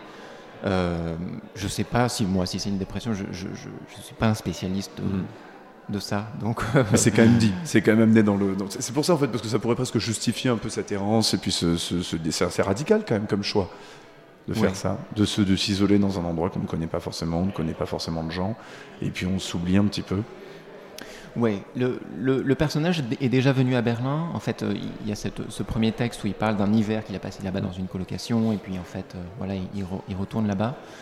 Euh, c'est bizarre et en même temps, c'est une manière justement de passer à autre chose, de, de partir de son lieu à lui pour, pour, pour vivre ce- cette, cette vie nouvelle qui, qui l'attire, qui entre guillemets, parce que enfin on ne comprend pas exactement la vie, parce qu'il y a beaucoup de choses qui ne sont pas tout à fait nommées dans le texte aussi. Quoi. D'ailleurs, on ne comprend pas très bien ce que ses colocataires peuvent penser de lui aussi. Oui, en fait, c'est juste au départ hein, qu'il est en Mm. colocation, mais l'essentiel du livre se passe dans Mm. un appartement où il est tout seul. Euh, sinon, oui, ce serait bizarre que les Ouais, colocataires ne soient pas évoqués. Mais, euh, Surtout qu'elle explique quand même il se déplace dans les pièces, euh, dans les espaces communs quand ils sont pas là, qu'il les écoute en train de partir. C'est- c'est- c'est- Oui, oui, au départ, oui, oui. Ben, euh, il a quand même des relations, en fait, dans le livre très ténues, Mm. avec sa voisine, par exemple, retraitée, euh, qu'il aperçoit sur le balcon d'à côté. Il a des, interactions sociales euh, minimales, euh, quasiment microscopiques, euh, voilà, avec, euh, avec euh, la caissière ou avec euh, des gens qu'il croise comme ça dans la rue. Mais euh, Le minimum que la vie peut être. Quoi. oui, un peu. Oui. Le, on, je, repense un petit peu aussi à d'autres considérations que le personnage fait, parce que donc il se perd un petit peu dans ses, dans ses, dans ses pensées. À un moment, il parle de la radio, justement. Cette Mm. phrase est assez euh, est pas mal. Il dit en fait finalement que le- dans, quand on écoute les, le- les, les nouvelles, les bulletins d'information à la, à la radio, notamment quand on est seul, ça fait forcément une présence. Mais surtout, il, il en arrive à la conclusion que l'important c'est pas d'informer, c'est uniquement une sorte de de perpétuation d'un rythme, d'une certaine manière de parler. Vous le pensez vous-même? Alors ça dépend de quel type de radio on parle, Bien bien, sûr. sûr. Il y, a une, il y a une émission qui est passée, je crois, une fois dans- sur Arte Radio où Mhm. il est question de ça, de ce ton radiophonique, de ce ton journalistique à la radio, sur certaines radios. Euh, c'est vraiment génial cette émission. Euh, bah oui, c'est quand même très curieux. Enfin, c'est vraiment une forme, une forme de, de parler très spécifique, avec, euh, comme, le- dit le narrateur, des intonations particulières, des pauses bizarres. C'est pas comme ça qu'on parle. Enfin, c'est pas comme ça qu'on parle dans la rue, au café, entre nous. C'est vraiment un ton qu'on adopte, que, que certains professionnels adoptent euh, à la radio. Oui, il peut y avoir peut-être certains qui ont une distorsion professionnelle et qui le font dans la vraie vie. hein. Oui, je. On les connaît pas. Samy Langerard, euh, juste pour finir, euh, c'était une idée précise de. C'était votre première idée d'écriture, puisque c'est votre premier roman, parce que c'est vraiment. un C'est assez minimaliste, mais c'est très précis. Est-ce qu'il y avait une autre idée, il y a d'autres idées que vous développez actuellement, ou bien. Puisque vous êtes traducteur, hein, normalement?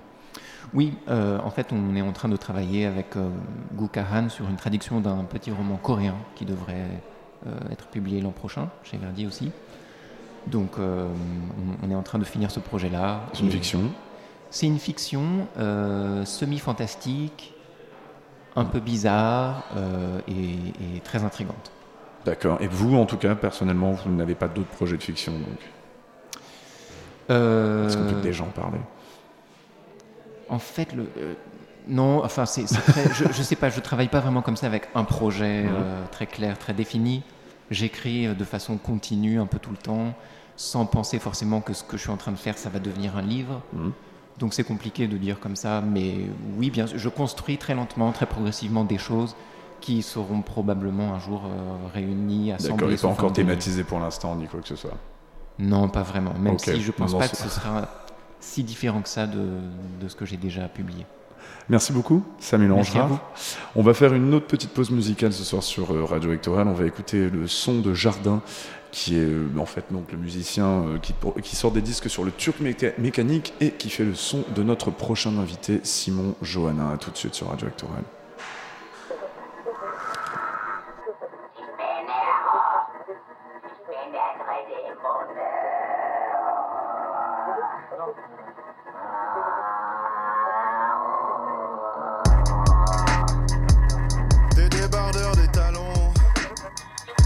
Des ongles vernis puis rongés.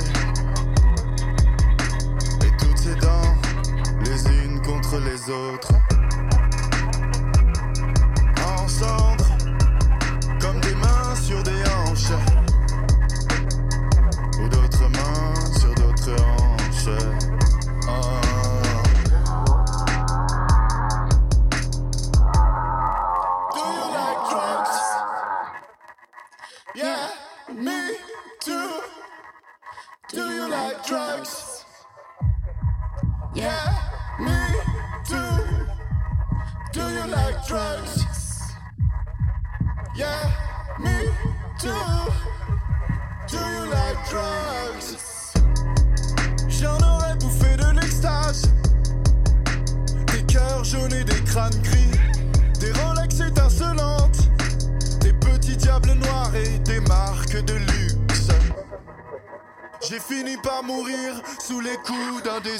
M'accable.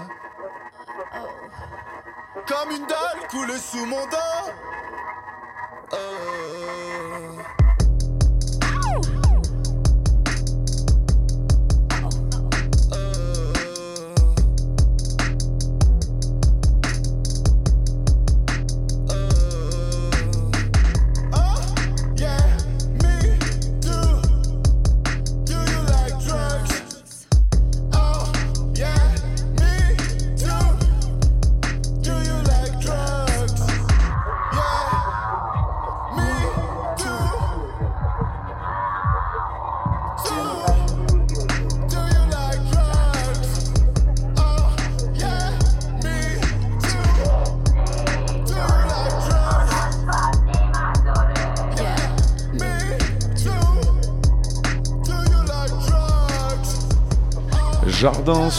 Radio Actoral. Do You Like Drugs? Le morceau s'appelle Extase et pas seulement Extase, je crois, Simon Johannin. Avant Extase. Avant Extase.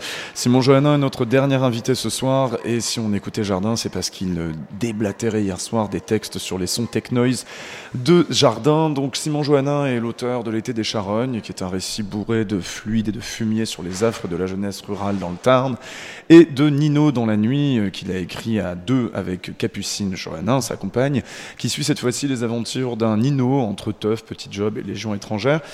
On peut entendre euh, à Actoral ces textes et d'autres, euh, soit par Thierry Reynaud, euh, c'était hier soir et ça rejoue ce soir à Montevideo dans une mise en scène du Bercola, soit sur un son de Jardin, ça c'était hier soir, donc Jardin qui sort des sons sur le turc mécanique. Bonsoir Simon Johannin. Bonsoir. Alors, je crois savoir que vous n'avez pas pu voir entièrement la lecture qui a été donnée donc des, de, de l'été des charognes, mais vous en avez vu un petit bout. Alors, puisque quand on vous voit lire, vous, vos textes, vous avez clairement une scansion qui est déjà bien étudiée, qui est très précise et qui vous appartient quand vous voyez vos textes dits par quelqu'un d'autre, surtout que c'était vraiment, il y a des choix précis qui ont été faits, qu'est-ce que ça vous fait? Euh, ça dépend de qui le fait. En l'occurrence euh, Thierry Reynaud. Là, en l'occurrence Thierry Reynaud. Alors moi, j'avais déjà vu, euh, en plus hier, euh, la première phase de ce travail qui a été amorcé l'année dernière. Toujours sur les téléchargnes et c'est pour moi c'était formidable en fait Mmh. c'est vraiment une manière de redécouvrir mon boulot mes textes euh, dans des voix qui sont pas du tout les miennes mais qui sont tout aussi justes et, euh, et je sais pas Et moi, qui font sortir autre chose ou pas? Ouais complètement Enfin, même une intention différente. Ouais, et puis euh, moi, il y a enfin- des choix précis. hein. Il a une manière, une gestuelle. Thierry Reynaud, c'est c'est une, une présence, c'est c'est un, une un présence, pour ouais. moi quand même. Quoi. Et, euh, et surtout, enfin, c'est, euh, en tant que spectateur, en tout cas, il y a une place qui est euh, hyper confortable, je trouve. Enfin, c'est pas. Euh, j'ai, pas l'impression que c'est moi qui ai écrit ce que j'entends. Ah ouais, C'est, à ce euh, point Ouais, je redécouvre vraiment. J'entends pas du tout de la même manière. C'est pas du tout les voix que moi je mets dessus. Et, euh, et en même temps, comme c'est vachement bien fait, euh, ça me plaît. Oui, parce que c'est des récits personnels très souvent puisés dans, de la bio- dans, dans l'autobiographique. Ouais, dans En l'expérience. partie, ouais. dans Ouais, l'expérience en tout cas, voilà. Et là, vous les voyez complètement exprimés par quelqu'un d'autre, avec en plus, donc on peut, on peut l'expliquer quand même. Hubert avait, a donc établi Ouais. une sorte d'énorme, je pense de- sur plusieurs mètres, une photo, enfin une vidéo qui est diffusée derrière, de, j'ai l'impression d'une sorte d'arbre dans la nuit, quelque chose comme ça, un petit peu périurbain ou quelque chose comme ça. C'était raccord ou ça a amené vraiment votre texte ailleurs? Euh, en fait, pour moi, c'est que ça devient vraiment de la fiction. Euh, ce qui n'est pas le cas dans mon rapport avec le livre, mais quand je le vois euh, s'être approprié par d'autres, y compris pour la scène, là j'ai vraiment l'impression d'être, euh, enfin de découvrir la partie fictionnelle de mon boulot. Quoi. On voit, vous avez lu d'autres textes, donc pas celui de l'été des charognes, mais plutôt celui de Nino, de- des extraits de Nino Ouais. dans la nuit plus tard avec, euh, avec Jardin. Euh, ces textes-là, donc, euh, ils narrent un petit peu de, de manière assez chaotique, les, à la fois les teufs, les défoulements, mais aussi surtout l'évolution de leur personnage. Donc, comme je disais, qui se balade de petit job en petit job, et puis également jusqu'à la Légion étrangère. Je disais dans une interview que vous, vous ne considériez pas en fait vraiment que c'était quelqu'un dont le qui avait des difficultés, ou en tout cas dont les difficultés d'insertion et éventuellement d'accès à l'emploi ne sont pas visibles. Vous le situez où sur l'échiquier social, un personnage comme Nino? Ouais, Nino, c'est pas, il, est, il est plus précaire que prolétaire, je dirais. C'est-à-dire que c'est quand même quelqu'un qui, euh, qui, a, qui a une certaine maîtrise des codes sociaux, c'est-à-dire qu'il peut, il peut arriver dans des milieux qui sont pas forcément le sien et, euh, et avoir une faculté d'adaptation, mais il est juste inadapté en fait au monde contemporain et, euh, et à ce qu'on attend de lui euh, en tant qu'être euh, productif. Voilà, qui, vaut quelque chose d'un point de vue financier. Lui, il est complètement à la masse de ça. En fait, c'est à la fois pour, moi et Capucine, les Nino et, sa bande, c'est-à-dire que c'est des jeunes qui, par la précarité, pensent qu'ils font le choix d'une mise à la marge. Mais en fait, si c'est ça ou, euh, ou du travail non gratifiant, euh, c'est pas vraiment un choix quelque part. Ou est-ce qu'il s'agit vraiment d'une marge en fait? Est-ce qu'on est vraiment un marginal quand on est précaire ou en fait est-ce qu'on est exactement ce que la société euh, s'attend de nous Je pense qu'on bah, on est, on est poussé à la marge tout simplement parce que le, le manque de pognon met à la marge de plein de choses et que, et que on est quand même dans un monde où euh, si on n'est pas en capacité de consommer, on- c'est de plus en plus difficile de- d'exister socialement. Euh, voilà, on peut pas aller boire des coups dans les bars, on peut pas, peut pas sortir, sauf si on a, on a un peu de réseau, euh, on peut pas s'acheter des vêtements, enfin tout ça, tout ça est compliqué. Après Nino a ses solutions, il vole tout le temps de tout, Euh, mais, euh, mais c'est usant aussi pour lui. Euh, donc pour nous, c'était vraiment une manière de, aussi de, de- mettre en scène des, voilà, des, des personnages qui ont peu de capital d'aucune sorte, mais qui en revanche arrivent à créer des liens précieux qui les unissent les uns aux autres. Et à se sauver mutuellement et se sauvegarder et prendre soin, euh, prendre soin les uns des autres. C'était aussi une manière de, de reconnecter avec ça et de montrer que au final ce qui n'est pas, euh, c'est peut-être un peu bateau de dire comme ça, mais ce qui n'est pas quantifiable en, en termes d'argent et, mais- et a aussi de la valeur en fait. Alors, euh, Simon Johanna, on va aussi s'intéresser à votre façon de raconter tout ça. C'est une littérature d'action, c'est une littérature de fluide, d'énormément de sensations physiques aussi, de sensations très très fortes. Vous, euh, vous revendiquez vous-même que vous voulez pas faire une littérature qui veut mettre des mots intelligents dès la première page pour, euh, pour faire le malin. C'est comme ça que vous percevez la vie, c'est vraiment dans la, la sensation et vraiment en partant du corps? Ouais, en tout cas, moi j'ai plus un rapport euh, sensoriel qu'intellectuel euh, à l'existence, à l'environnement.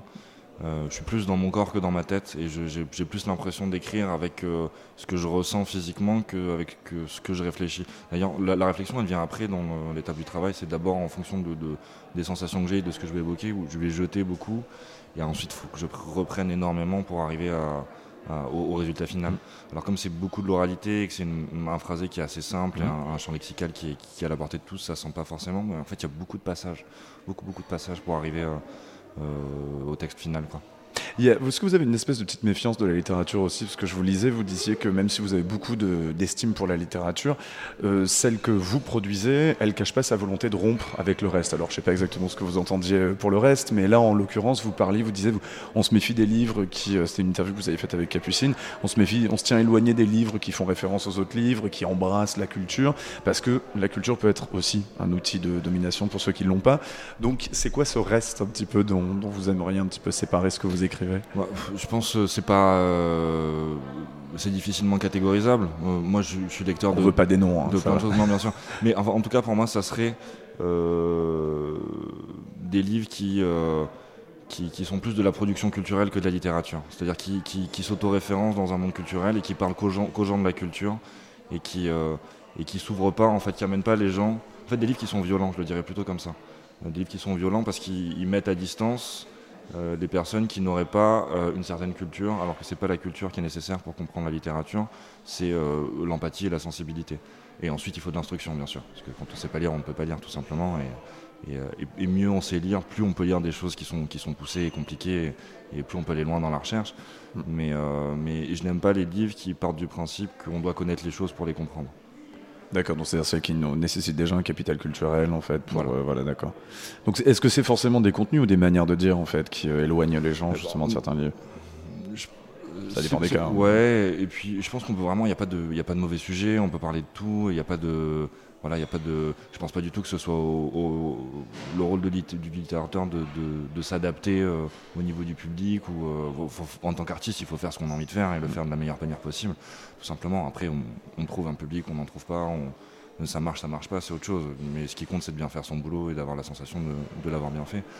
Euh, maintenant, voilà, je, j'aime pas l'idée de la flatterie et de l'entreprise de séduction avec D'un certain public. Ouais, c'est Ouais. ça. C'est-à-dire que c'est- pour moi, c'est pas une manière de. Bien sûr, bon, ça a été un vecteur d'émancipation énorme pour moi, mais c'est pas. La littérature, Ouais, la littérature et, et l'art d'une manière générale, mais c'est pas. euh, euh, c'est pas un outil d'élévation sociale.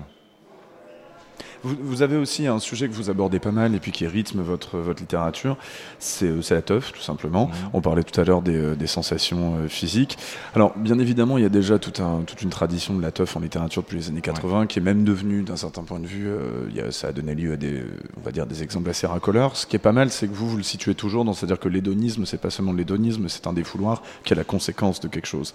Est-ce que vous vraiment vous insistez à ce que ça soit perçu comme ça, en fait, quand vous le faites, faites, par exemple intervenir dans Nino dans la nuit Ouais, pour Nino, ouais.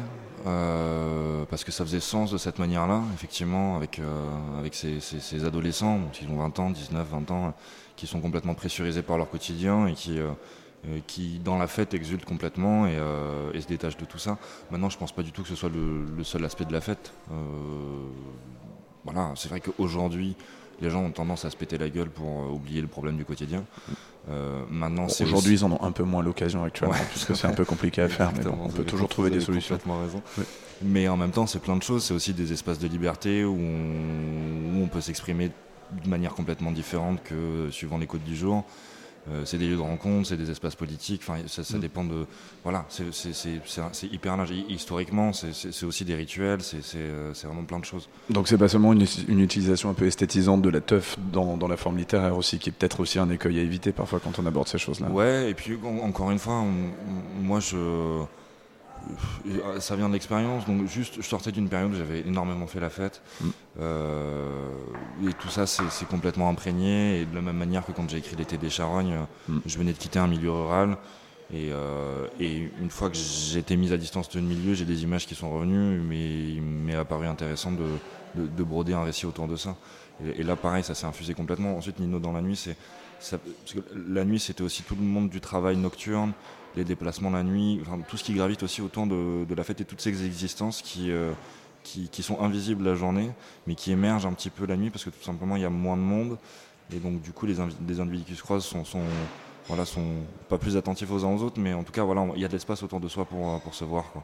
Un véritable écosystème donc, qui, euh, qui, émerge tout- qui n'émerge que la nuit. Il y en a un autre aussi, Simon Johannin, que vous avez connu, et ça m'interroge pas mal, c'est celui du mannequinat. Ouais. Euh, Il y a un autre artiste, ça m'a fait penser à ça, qui est un producteur de musique électronique, qui a, qui a ça en commun avec vous. C'est vraiment quelqu'un qui vraiment fait de la musique de niche. Il s'appelle Run Dust. C'est un Américain qui est exilé en Allemagne. Il sort de la musique, entre autres, sur le label In Paradisium. Il a eu cette expérience du mannequinat, mais vraiment à une époque de manière assez. Je sais pas exactement pour qui vous, vous avez défilé, mais quelle, est, quelle expérience vous en avez faite? Et puis aussi, vous avez forcément une sorte de rapport au luxe. Je, je vous avais lu une fois, vous avez dit j'aime bien ce qui pue le fric. Vous l'avez tout à fait euh, assumé. Donc d'abord, quelle était votre expérience de ça? Pourquoi vous avez arrêté Et puis, euh, enfin, finalement, quels quel souvenirs vous en gardez Et puis, qu'est-ce que vous en gardez dans votre vie quotidienne encore aujourd'hui? Euh, alors pour, bon, pour resituer un peu le contexte, moi j'ai travaillé en tant que mannequin de 20 à 23 ans. Ensuite j'ai publié à 23 ans et j'ai arrêté de travailler dans, dans la mode à ce moment-là. Euh, alors moi je faisais pas de défilé parce que je, je suis très grand, j'en ai fait quelques-uns mais c'était assez anecdotique dans, dans mon travail. J'ai fait beaucoup de lookbooks, beaucoup de photos, beaucoup d'éditos pour les magazines. Euh, voilà, j'ai travaillé euh, pour Hugo Boss beaucoup à un moment Mhm. donné, donc je me retrouvais à prendre des, euh, des Ryanair et d'arriver à Stuttgart euh, dans, dans des endroits où euh, c'est Hugo Boss quoi, donc tout le monde est, est- est tiré à quatre épingles et, euh, et tout le monde est blanc, tout le monde est blond. Et euh, voilà, il y a des cantines avec 2000 personnes et tout le monde est allemand, blanc et blond. c'est- très très bizarre quand on débarque. Enfin, des dimensions parallèles, ouais. Ah oui, complètement, complètement. Tout le monde se balade en voiture mini-golf, euh, sigle Hugo Boss. Et euh, en même temps, euh, après, je pense que c'est très différent quand on est une fille, mais moi, en tant que mec, j'en ai une expérience qui est complètement positive, où j'ai fait, des- j'ai fait des belles rencontres, ça m'a nourri, euh, j'étais bien payé pour faire un taf qui était loin d'être le travail le plus Oui. compliqué de la Terre. Et donc j'en garde surtout ça. Après, avec voilà, un- une, décou- une découverte d'une- d'une forme de superficialité et de, de, de- de- en tout cas de ce que c'est que la machine capitaliste à grande échelle et de l'industrie en fait. J'avais, jamais été en contact avec aucune industrie d'aucune sorte. Et là vraiment de comprendre ce que c'est que des gens qui travaillent à une échelle industrielle et, de, et de toucher à ça et de participer à ça, c'était, euh, c'était assez étrange. Et en même temps, voilà, je me posais pas vraiment la question, juste j'étais dans la découverte du truc. J'étais content de faire de l'argent, pas trop de manière compliquée. Vous avez gardé un rapport au luxe aussi, justement, puis aussi à la SAP, tout simplement. Ouais, alors, je pense que ça m'a appris à m'habiller par contre. Et, euh, et l'importance de, de se vêtir et d'être bien dans ses vêtements, c'était un truc que je- j'assumais pas avant. J'ai un milieu où, euh, où tout ça est complètement euh, catégorisé comme ultra superficiel et, euh, et c'est Babylone, quoi, pour, pour, pour le dire euh, simplement. Mais, et donc voilà, d'abord de, lâcher cette culpabilité de l'enfance et de me dire qu'en fait on avait le droit de s'habiller comme on voulait, on avait le droit d'aimer les vêtements, on avait le droit d'être propre sur soi, c'était pas, c'était pas forcément des mauvaises valeurs. Et ensuite de s'amuser en fait avec le vêtement aussi, de, de, de- de se découvrir à travers ça. Et euh, parallèlement en fait au, travail de mannequin, j'avais beaucoup de copains qui étaient étudiants en mode et donc du coup qui sont devenus stylistes depuis. Mais voilà, en fait, du coup j'ai beaucoup aussi euh, fait de la cabine pour eux, donc euh, servi de, de gabarit pour la fabrication des vêtements et de plus limite que des expériences dans le travail, mais le fait de les voir eux travailler, concevoir des vêtements, ce qu'ils mettaient derrière le vêtement. Euh, ça m'a permis en fait de comprendre ce que c'était vraiment et de, de- de- du sens en fait que ça avait quoi. Oui, de sortir des éventuels clichés qu'on peut avoir autour de ça, c'est ça, complètement, oui, ouais, d'accord. ouais. Enfin, C'est-à-dire qu'il y a une véritable culture, une vraie pratique et Ouais, un artisanat autour de ça. complètement. Vous avez aussi un autre rapport, donc pas qu'avec la mode, mais aussi avec la musique. Donc ici, vous êtes venu euh, accompagné de Jardin, avec lequel donc, on va y revenir dans un petit moment. euh, Vous avez fait, on peut vraiment appeler ça un concert en fait. Enfin, c'est c'est vraiment de la poésie tech noise. Mais vous êtes aussi intéressé donc à la, à la pop culture, par exemple. Alors j'ai lu, j'ai pas pu le lire en entier parce que c'est ça qui est assez insupportable sur sur les internets, c'est que vraiment les médias limitent leurs articles. Vous avez fait un portrait d'Edith Preto.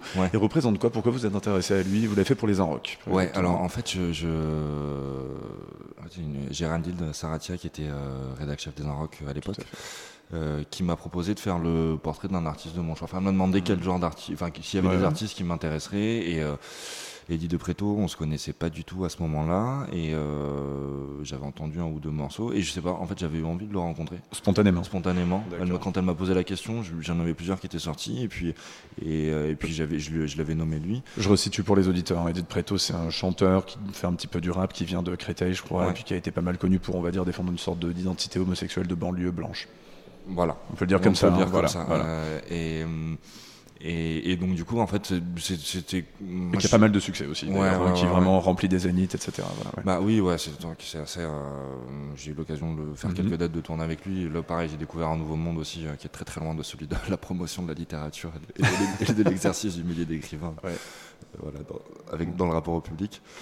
Mais euh, en fait, ça tombait dans son calendrier. Il allait sortir son album. Mhm. euh, et donc voilà, euh, les Inrocks m'ont envoyé à Bruxelles pour le rencontrer. Et en fait, on est devenus euh, potes très vite, enfin, parce qu'on Mhm. Ouais. partage plein de choses.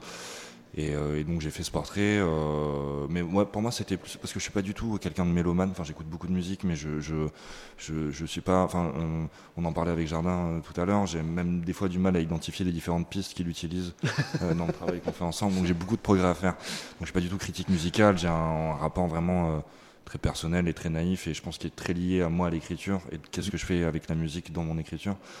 Euh, mais euh, voilà, et du coup ça, ça s'est fait comme ça. Et d'ailleurs, c'est la seule fois où euh, j'ai écrit sur de la musique. Et justement, qu'est-ce que, qu'est-ce, que, qu'est-ce que vous en avez tiré d'Edith Preto à ce moment-là? Parce que donc il était en pleine explosion, j'imagine. euh, Ah ouais, alors, c'était juste. Ce qui était dingue, c'est que du coup, il avait très peu de titres qui étaient sortis, mais déjà les concerts qu'il faisait dans des, salles de, de moyenne, euh, de, de- de moyenne jauge étaient, étaient complètement sold out. Et alors moi, ce qui m'a impressionné, c'était vraiment sa présence sur scène, en fait. Au-delà des textes, bon, c'est quelqu'un, je trouve qu'il a, il a une réelle écriture et euh, il, il sait complètement ce qu'il fait avec les mots.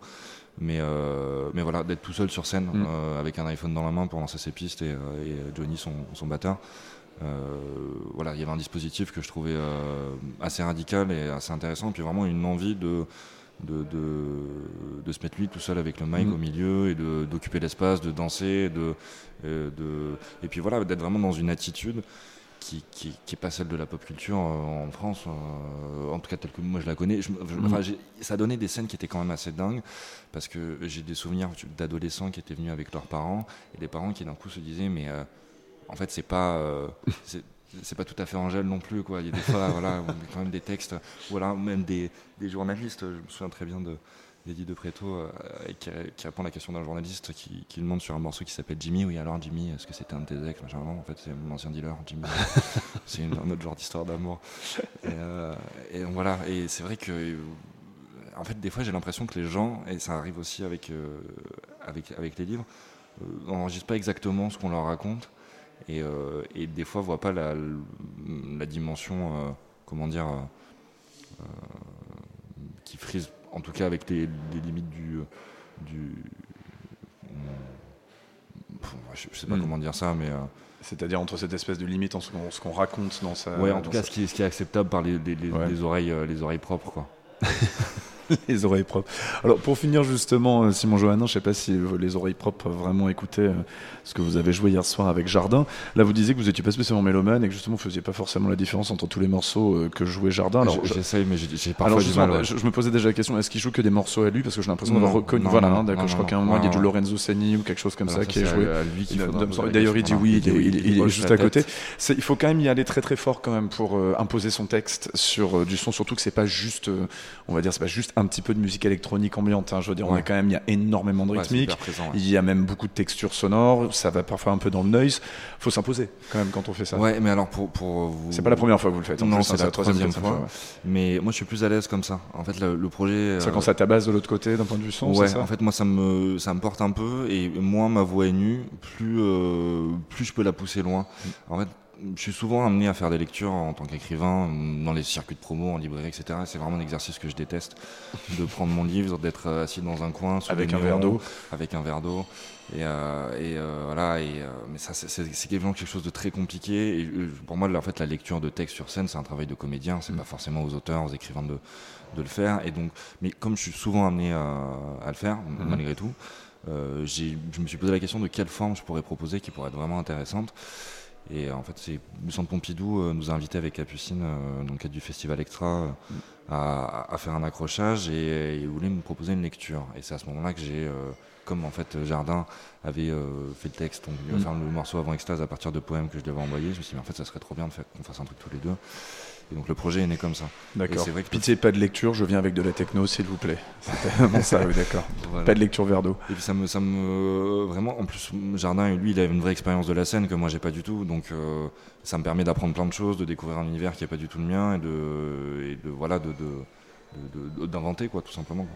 Simon Johannin, vous allez publier, euh, donc je crois que c'est aujourd'hui en fait que Ouais, ça a été publié, donc euh, de la poésie, c'est toujours chez Alia, ça s'appelle Nous sommes maintenant nos êtres chers, je crois que vous en avez lu certains extraits d'ailleurs un petit peu dans, le, ouais, dans, ce qu'on entendait hier soir. Est-ce que vous avez voulu sortir un petit peu du narratif cette fois-ci et choisir Euh, la poésie ou alors c'est juste des textes qui émergeaient en comme fait, ça c'est- venu comme ça. J'écris de la poésie de manière plus ou moins régulière depuis des années. Et puis là, il y a quelques mois, je me suis rendu compte que j'avais quand même pas mal de textes. Et je les ai fait lire à mon éditeur qui m'a dit Oh, c'est bien, maintenant. euh, mais euh, ça, c'est. J'aime beaucoup mon éditeur pour ça parce que quand je lui donne des textes, lui il voit le, le livre derrière avant moi. C'est leur métier. C'est leur métier, ils sont incroyables. Et, euh, et du coup, je me suis dit merde, c'est vrai qu'en fait, euh, on peut carrément faire un livre avec ces textes-là. Et, euh, et donc du coup j'ai fait beaucoup de tri, euh, voilà, j'essaie de, de- de séquencer de manière... euh, parce que pour moi l'idée c'est quand même que ce soit un livre qu'on lise de la première à la dernière page avec une, sorte de, une forme de narration un peu, un peu fantomatique. Voilà, c'est une, une sorte d'histoire pour moi, c'est comme des- des- une histoire fragmentée. voilà, j'essaie de faire une poésie qui est... En tout cas, La mienne, elle sort comme ça, c'est-à-dire mm, à la fois naïve, simple dans la forme, et, euh, et oui, toujours avec des, fragments de narration quand même. Euh, donc pour moi, c'était pas euh, l'idée de, rompre avec le roman et, avec, ces formes-là d'écriture, c'est juste que c'est un projet qui est apparu à ce moment-là, et c'était le moment de le faire, et, ça s'est fait naturellement. Simon Johannin, on va, on va se quitter sur un, sur un autre choix musical. Avant ça, donc, je vais rappeler donc, euh, ces poèmes-là. On peut... Alors non, on va pas les entendre ce soir. Ce, sera Non, encore ouais. l'été des Charognes qui sera relu par, euh, par euh, Thierry Reynaud. Et puis ensuite, ce sera Jardin qui fera son propre concert. Je vais vous faire écouter, un- avant qu'on se quitte, un petit morceau. Donc, ce sont des Anglais. Ils sont extrêmement anglais. Ils s'appellent Consumer Electronics. Eux, ils ont effectivement, je crois qu'ils aiment bien que ça tabasse quand, euh, quand on dit du texte. C'est extrêmement anglais dans la, dans la scansion. Enfin, je vois pas ce qu'on peut faire de plus anglais que Consumer Electronics. Ils existent depuis les années 80. Ils étaient vachement liés au milieu industriel. Et euh, ils ont sorti des albums sur les dix dernières années. On écoute donc euh, Technon de. Ah, je crois que le, notre. De quoi Kélia Whitehouse, effectivement, nous rappelle notre réalisateur de ce soir, Julien Bécourt. On écoute donc Consumer Electronics. C'était sorti, je crois, maintenant, il y a une dizaine d'années, il me semble. Le morceau s'appelle Technon. Vous êtes toujours sur Radio Actoral. À tout de suite. No wonder you're fucking empty, getting lost in the dark. Show some fucking manners, show some fucking gratitude. Show, sir, impressive, chaotic moves.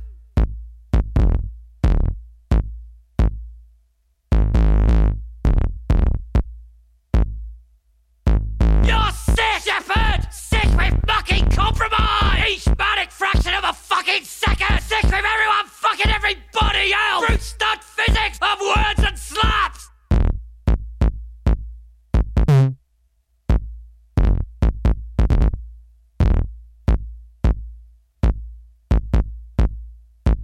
Voices heard in your head. Sing it and come in tonight. Keating, fuck your mother's morals. And talk. cooking mouth situation. Tea room trading all. Cutting to self. Cancel.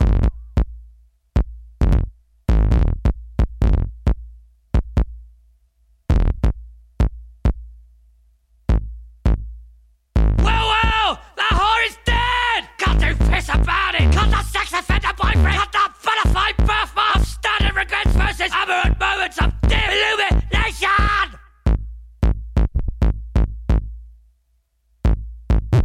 Little cunt, little cunt who made me, little cunt master, I'll fucking tell thee. Give you wraparound nuance care that you bleed at night between clean sheets, blue stain sculpture over bones of lions and paint blood down palace walls.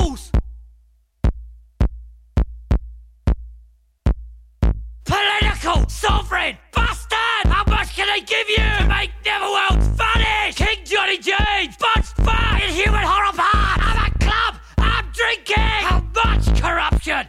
How much stink of that pit? I'm a club! I'm drinking! I'm co-opted by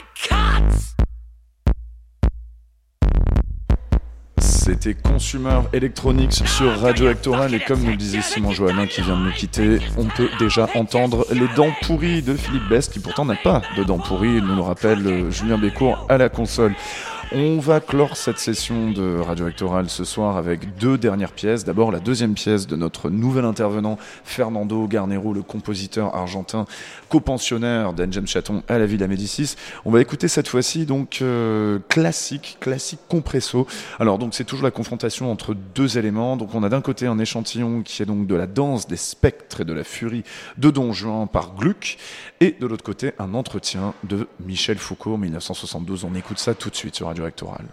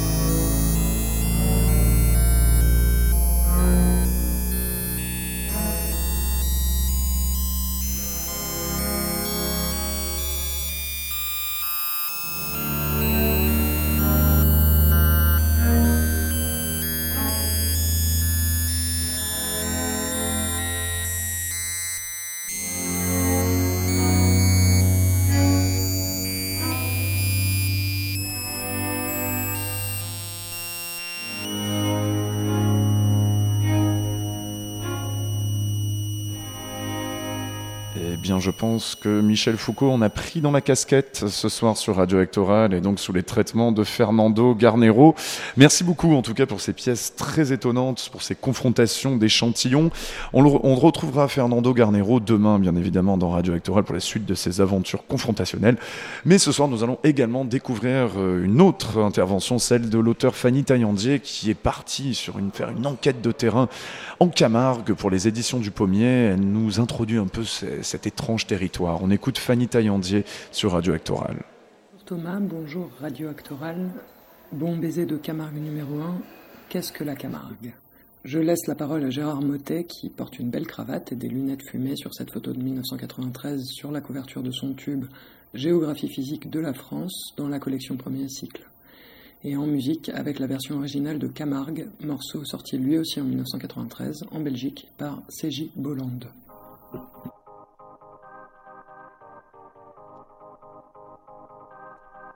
Du Gros du Roi à l'entrée du canal de Caronte, près de l'Avera Port-debout, s'étend un long littoral avançant sur la mer, alternant flèches sableuses à dunes, lidos et cordons d'embouchure. Plusieurs gros, du latin gradus, passage, et embouchures interrompent en effet ce littoral. Cette longue côte basse, au droit du couloir rhodanien, alternant flèches accrochons d'inflation convexe et golfes de diffraction de courants côtiers, termine le vaste espace naturel alluvial, fluvial et laguno-marin de la Camargue, formant sur 70 000 hectares une zone de transition entre les plaines du Languedoc et les chaînons et bassins de la Provence calcaire. Son altitude est comprise entre 4 mètres et le niveau de la mer, le point culminant se situant autour de 7 mètres, selon le vent au sommet des dunes. La Camargue, partie essentielle du delta du Rhône, représente l'avancée progressive de celui-ci depuis l'Holocène jusqu'aux temps historiques et actuels. Elle s'appuie à l'est sur le biseau des cailloutis de la Crau et à l'ouest contre la faille qui limite la costière Plio-Villafranchienne de Saint-Gilles-à-Beaucaire. Dans la platitude générale et la faiblesse altitudinale de la Camargue centrale, trois types de paysages sont reconnaissables. Les paysages de haute Camargue, levée sableux-limoneuse à plus de 3 ou 5 mètres de part et d'autre du Grand Rhône et construite par lui. Le sol y est sableux, mais bien alimenté en eau douce de nappes latérales du fleuve. On y a donc des pelouses à banco et à guimauve, et des peuplements de saules, frênes et peupliers blancs. La moyenne Camargue, ce sont les marais du nord du delta et les étangs qu'ils enserrent. marée de la Cromérane, de la Cigoulette, de Romule, étang de Scamandre, et au centre de- des marais, le plus grand de tous, l'étang de la Caresse. Là, eau douce et eau salée s'affrontent déjà, mais avec encore une dominante des premières, de sorte que se côtoient des associations végétales de zones marécageuses à eau douce, jonchées et roselières à fragmites, et dans des endroits plus saumâtres, skirpes maritimes, iris jaune et potamo. Les paysages des basses Camargues s'étendent, immenses, incertains, vraiment encore proches de leur état naturel initial, du Vacarès à la mer. Les sols y sont tous salés, les changements de relief fréquents et une grande partie recouverte par les eaux saumâtres en hiver. Les parties recouvertes en alternance forment les sensouirs, où pousse la grande salicorne. Les sensouirs légèrement moins inondés accueillent les salicornes fructescentes, les pelouses à saladène, les tamaris. La basse Camargue est aussi le domaine des constructions dunaires anciennes ou littorales vives. C'est le paysage de la pointe du Bauduc et du Rhône, où les étangs de l'intérieur de la pointe se logent entre des cordons dunaires anciens. Cet ensemble constitue un très bel exemple de combinaison d'action marine littorale par diffraction de courants côtiers d'est et d'action éolienne par vent dominant du nord, le mistral, et du sud-est. Les dunes anciennes se couvrent de génévriers de Phénicie, de pins les dunes vives de plages le Loya. Depuis le Moyen Âge, un certain nombre de repères historiques et de faits connus nous conduisent à étudier l'évolution du delta du Rhône en fonction des actions de l'homme, à étudier ce delta dans ses rapports avec la nature et avec l'histoire de l'homme. Et merci beaucoup à Fanny Taillandier, notre envoyée spéciale en Camargue, que nous entendrons un petit peu mieux euh, d'un point de vue de, qualité sonore, parce qu'en fait on lui expliquait exactement comment marche le micro, mais en tout cas c'était très intéressant, merci beaucoup. On rappelle qu'elle est là-bas pour les éditions du Pommier. Ce soir, Radio Actoral, euh, ben c'est fini. Euh, Je rappelle donc le programme, le festival et non pas la radio, donc Actoral, euh, ça, se passe à Montevideo d'abord, donc Marielle Massé, bon bah là elle est en train de lire, puis ensuite ce sera Thierry Reynaud qui rejoue l'été des charognes de Simon Johannin qu'on vient de recevoir dans une mise en scène d'Hubert Collat. Ensuite, c'est donc Jardin, l'acolyte musicale de Simon Johannin qui donnera un concert à la suite. Sinon, également à la criée à 21h, Un royaume de Claude Schmitt, c'est du théâtre. Et également une installation performative de Julian Hetzel. On peut par exemple y voir dans ce qu'il y a dans le sac d'aspirateur de Trump. Je ne sais pas si c'est le vrai, on le découvrira. Demain, Radio Actoral, ce sera un plateau avec les rencontres de l'Office national de diffusion artistique. On discutera de la pluralité des esthétiques représentées dans nos théâtres et scènes nationales. Puis Michael Batala du CIPM recevra le poète Mathias Richard. Nous diffuserons ensuite une création radiophonique exclusive de Laetitia Doche, Radio Arbre, un dialogue entre deux plantes. Puis nous capterons un bout de la performance de Patrick Bouvet et Eric Simonet, passage à Montevideo, et nous retrouverons bien évidemment tous nos contenus sonores de Fernando et de tous nos autres compagnons. Merci à Julien Bécourt à la réalisation, à la volée, et à Kuhn à l'habillage. À demain sur Radio Actoral.